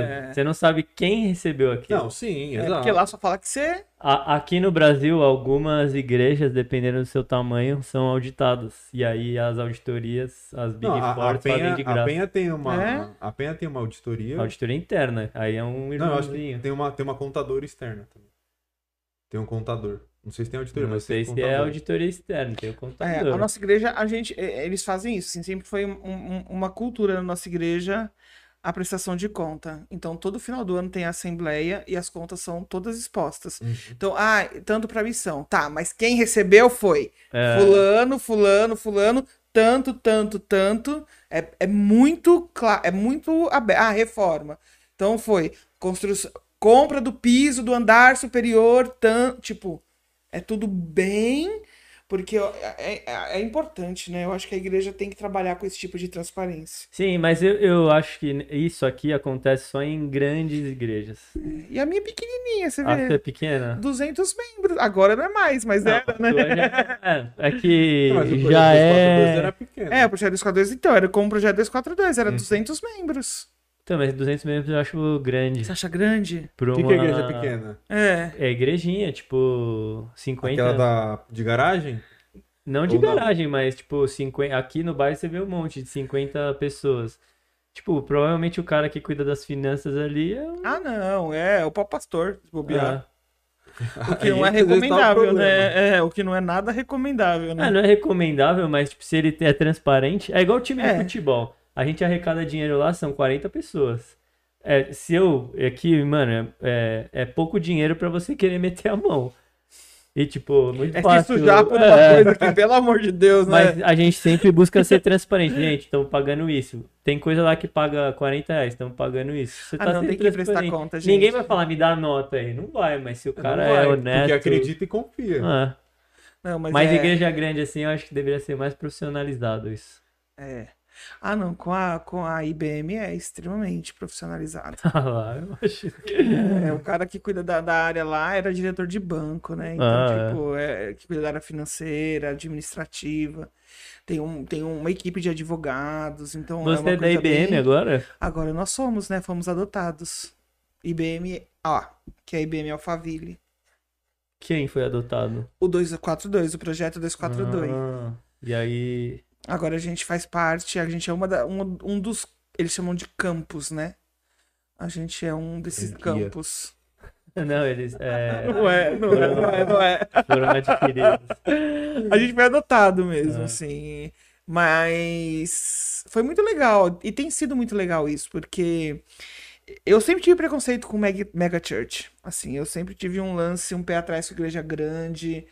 Eu nunca gostei de igreja grande. Então, pra mim, o 242 era um lugar incrível, porque eram ali 150, 200 pessoas tal. Mas eu tinha essa coisa de que mega church é uma igreja que ela é inchada, mas não realiza, né? E realmente, assim, com a IBMA, eu, eu paguei minha boca, assim. É uma, da, uma das igrejas que, de fato, os caras atuam de uma maneira muito genuína com relação à à- à questão social. E tem lá uma escola para crianças com autismo, que é incrível e que serve a comunidade local lá nesse aspecto e de outros lugares. É uma igreja que eles investem, eles, eles, le- eles têm um, um, um- valor muito grande que entra e um valor muito grande que é repassado, Né, Eles né? têm um curso profissionaliz- profissionalizante lá que você faz culinária, curso É. de fazer bolo, curso para mestre de obra, e aí a ideia é preparar a galera que não tem, não teve preparo Uhum. para que ela consiga ali virar um empreendedor. Não quer que o cara seja um empregado, quer que o cara É. Exato. seja dono do dinheiro dele. E Eles sustentam vários pastores, várias Sim. igrejas. Então, assim, é uma igreja que entendeu por que que tem o que tem, Uhum. sabe? E, o E- papel dela é. ali, né? Exatamente. E é de verdade, assim, não é pra inglês ver. é real, né? Então eu passei a admirar muito eles, assim, nessa questão. Então, quando a nossa igreja foi adotada, eu, a a- eu né, ali, digo Aline, individualmente, eu já nutri essa, essa admiração e essa coisa Uhum. pela igreja. Então não foi tipo, nossa, estamos sendo adotados. Não, foi tipo, cara, que legal, acho que vai ser legal, assim. E tem sido mesmo. E eles são, sabe, tipo, tá chegando com muita gentileza, com muito cuidado, com muito amor, assim. Não tá sendo um negócio tipo, agora vier, vamos tomar a sua praia, né? E Agora. vocês continuam no mesmo lugar É. que vocês estavam. Sim, Só por mudou- enquanto. por enquanto só mudou o nome. É, por enquanto só. Já tá mudando a questão estrutural de algumas coisas, Uhum. como acontece e tal, né? Sim. Porque pra gerar um padrão.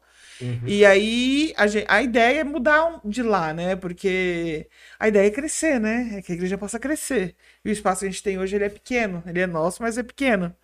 E aí a gente tem orado, né, por um espaço maior de culto, pelo menos de culto, né? Mesmo que o escritório continue funcionando naquele, funcionando naquele prédio, a compassiva e tudo mais, a gente tem um lugar de culto maior para poder receber mais pessoas, né?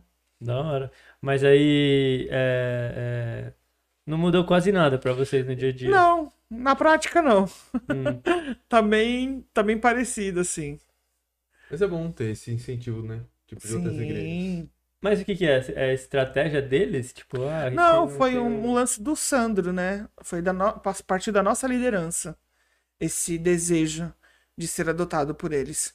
Porque a gente entendeu que o Keller fala sobre isso, né? Que após a pandemia toda igreja precisaria ser replantada.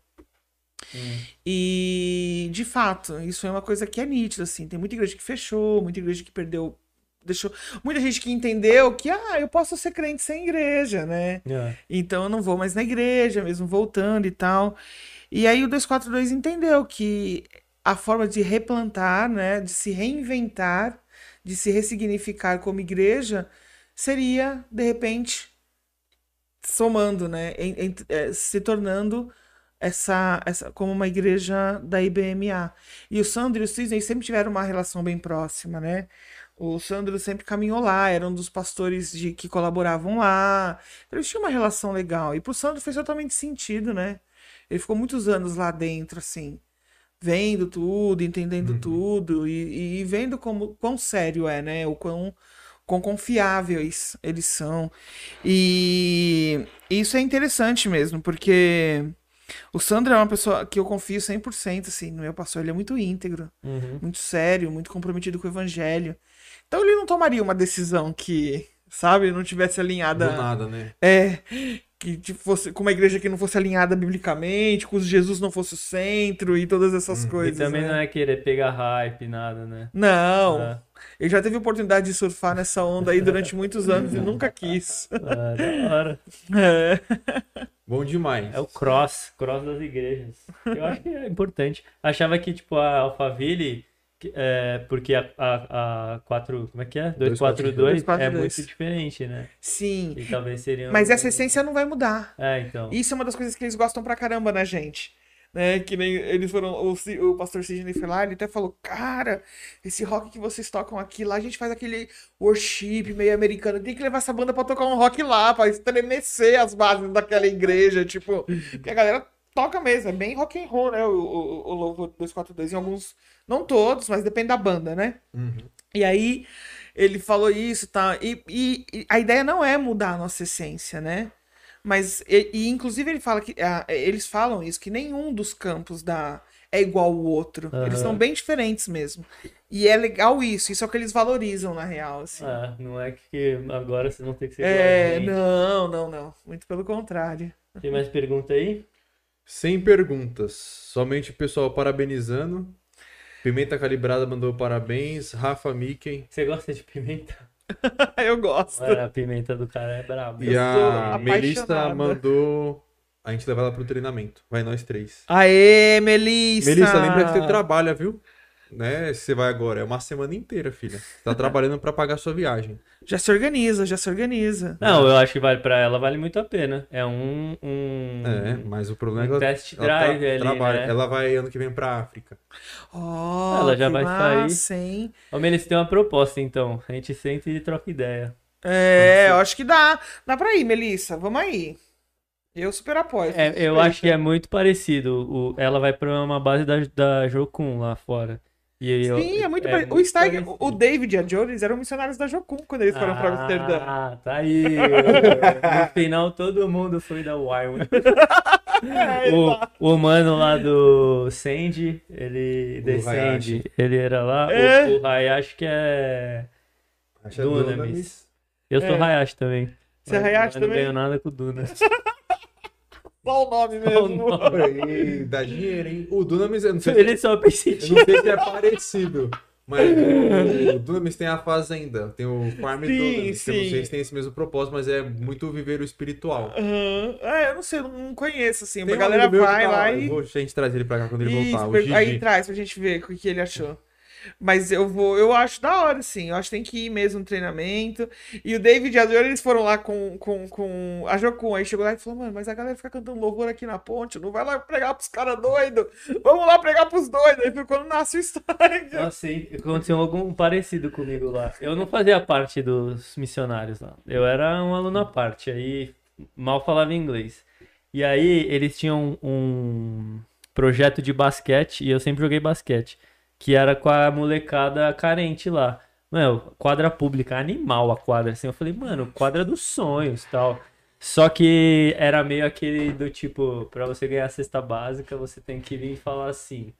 Aí eu falei, meu, não é assim. Tipo, vocês estão aqui pra ser luz, não é obrigado. né? Mas beleza, aí Comida ainda. no começo.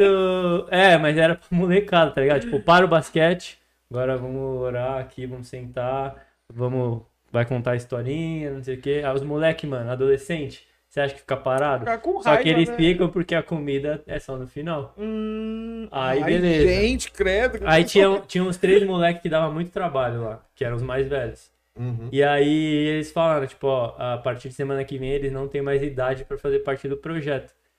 Aí eu falei, tá, e vocês vão largar o moleque aí? E lá fora é tipo gueto mesmo. Era, é um dos bairros mais perigosos dos Estados Unidos. Tipo, tá nos top 10. Aí falou, é, infelizmente ele saiu da idade e tal. Aí, falei, aí no- nesse dia eu falei, mano, eu- como eu cheguei antes, porque eu não tinha que cumprir as agendas, comecei a jogar basquete lá fora, que é os cara casca grossa e tal. Falei, ah, vou- tava eu e um colombiano. Falei, mano, vamos lá jogar, a gente é latino, eles vão respeitar, né? O latino e o japonês, né? Lati- Super convence como E latino. bem moreno, não. Latino dá pra dar enganada na cor da pele. Aí começamos a jogar lá. Aí tinha uns caras muito folgados, mas eu não entendia direito, só que aí fazia cara de bobo mesmo. Igual isso aqui. Aí você dá risada e continua jogando. Só que como eu jogava bem, eles começaram a respeitar, assim, tipo, ah, deixa ele jogar, vamos jogar tal. E aí esses moleque, eles tiveram que ir, ir pra. Tipo, eles entraram lá e eles falaram, não, não dá mais pra vocês. E, mano, eram os três piores, assim, que dava mais trabalho. Aí eles foram pra rua e os caras lá fumando já. Tipo, você viu os caras dando dinheiro pros menores, assim, que vinha de bike. Aí eu falei, mano, os três vão entrar pro. vão trabalhar pros caras. Aí eles foram lá e falaram, pô, tio, a gente não pode mais jogar aqui e tal, a gente vai jogar aqui, só aqui fora agora. Eu falei, ó, enquanto eu estiver aqui, eu venho e jogo com vocês. E aí eu trago o que vocês queriam lá. Tipo, comida, alguma coisa. Só que aí deu duas semanas, os moleques já Desandou. Já some. Aí o, o mano veio trocar ideia comigo depois, tipo, um outro cara falou assim, meu, é, de- quando a gente saiu lá do projeto, a gente falou, meu, é ali que a gente tem que estar, lá fora. As criancinhas lá dentro, elas vão estar lá, porque elas são pequenas, elas precisam de instrução. Mas é os caras que tá na rua que você precisa salvar, não é o que tá lá dentro. né? Aí eu falei, meu, eu, eu mal falo inglês, eu só tava lá, tipo, jogando, porque eu gostava e eu me identifiquei com os caras lá. Uhum. E aí ficou por isso. Aí, meu, bateu assim uma dor, assim, do tipo, mano, Nossa, perderam os três. imagina, Deus me livre. Que coragem de fazer isso, né? Perderam os três, e aí. Por causa de idade, gente. é. Não, e era tipo a semana, tá ligado? Tipo, ah, semana que vem eles não podem mais. Nossa, gente, misericórdia. Não dá. É, pra mim é inconcebível uma Mano, era duro. dessa. Aí você pegava o molequinho, o menorzinho, tipo, ele, ele tinha idade, ele entrava lá, jogava, comia, saía lá fora, tirava mó onda com os mais velhos, que Porque não podiam mais Não entrar. Aí sacava um banzo aqui, foi embora. Gente, Mano, é não. embaçado. É, e os moleques folgados lá. Imagina, não gente. entendia nada mesmo. Mas eu acho que são coisas que é. Ah, tipo, tem que ter esse- essa questão que você não pode deixar, né? Pensando mais no social. Você não pode deixar um cara de 20 anos com um de 4, 5. Mas você cria o ambiente pra esse cara de 20 também. Não, ah, agora acabou, vai É. embora. Não. Então vamos Ah, criar então um projeto cria. novo. É, exatamente. Mas é difícil lá mesmo, sei lá. Eu falo assim. Ah, aqui também. Não sei, né, mano? Às vezes. É, difícil em qualquer Quantas lugar, ONGs né, aqui não atendem só criança ou adolescente até 15 anos? Ai, gente, me dói E aí coração. depois dos 15 o cara agora acabou, muito obrigado. No Nossa. máximo você paga, passa aqui e pega a cesta básica uma vez por mês. É, é muito difícil, misericórdia. É embaçado. É vida real, né? É. Não É, nua e não crua. É o videozinho É. do, do YouTube aqui. Exato. Tá tudo dando certo. É, tá tudo perfeito, né? Mas é o desafio, acho que da igreja tentar, né? E aí é o que a gente tava falando no começo, que cada um tem um chamado. Talvez o chamado de uma pessoa seja cuidar das crianças pequenas na igreja. Talvez o seu chamado fosse jogar ali basquete ou fazer esse- mais esse trabalho na rua. Não evangelizar, mas tentar dar pra esse cara um, uma, uma, como ela falou, um discipulado ali no dia a dia. Tipo, durante o basquete, você não vai fazer ali um momento de colocar a mão no cara e orar, mas durante o basquete você vai trocando uma ideia e vai Sim. colocando ali princípios pra ele ter uma vida que- é. santa, uma vida mais certa, tipo, mano, não fuma, não bebe, que talvez o cara não vai ser um cristão, mas que ele tenha uma vida decente ali conforme a sociedade, entendeu? É, e acho que você cria um relacionamento genuíno, onde a pessoa confia em você, onde ela vai conversar, trocar com você, né?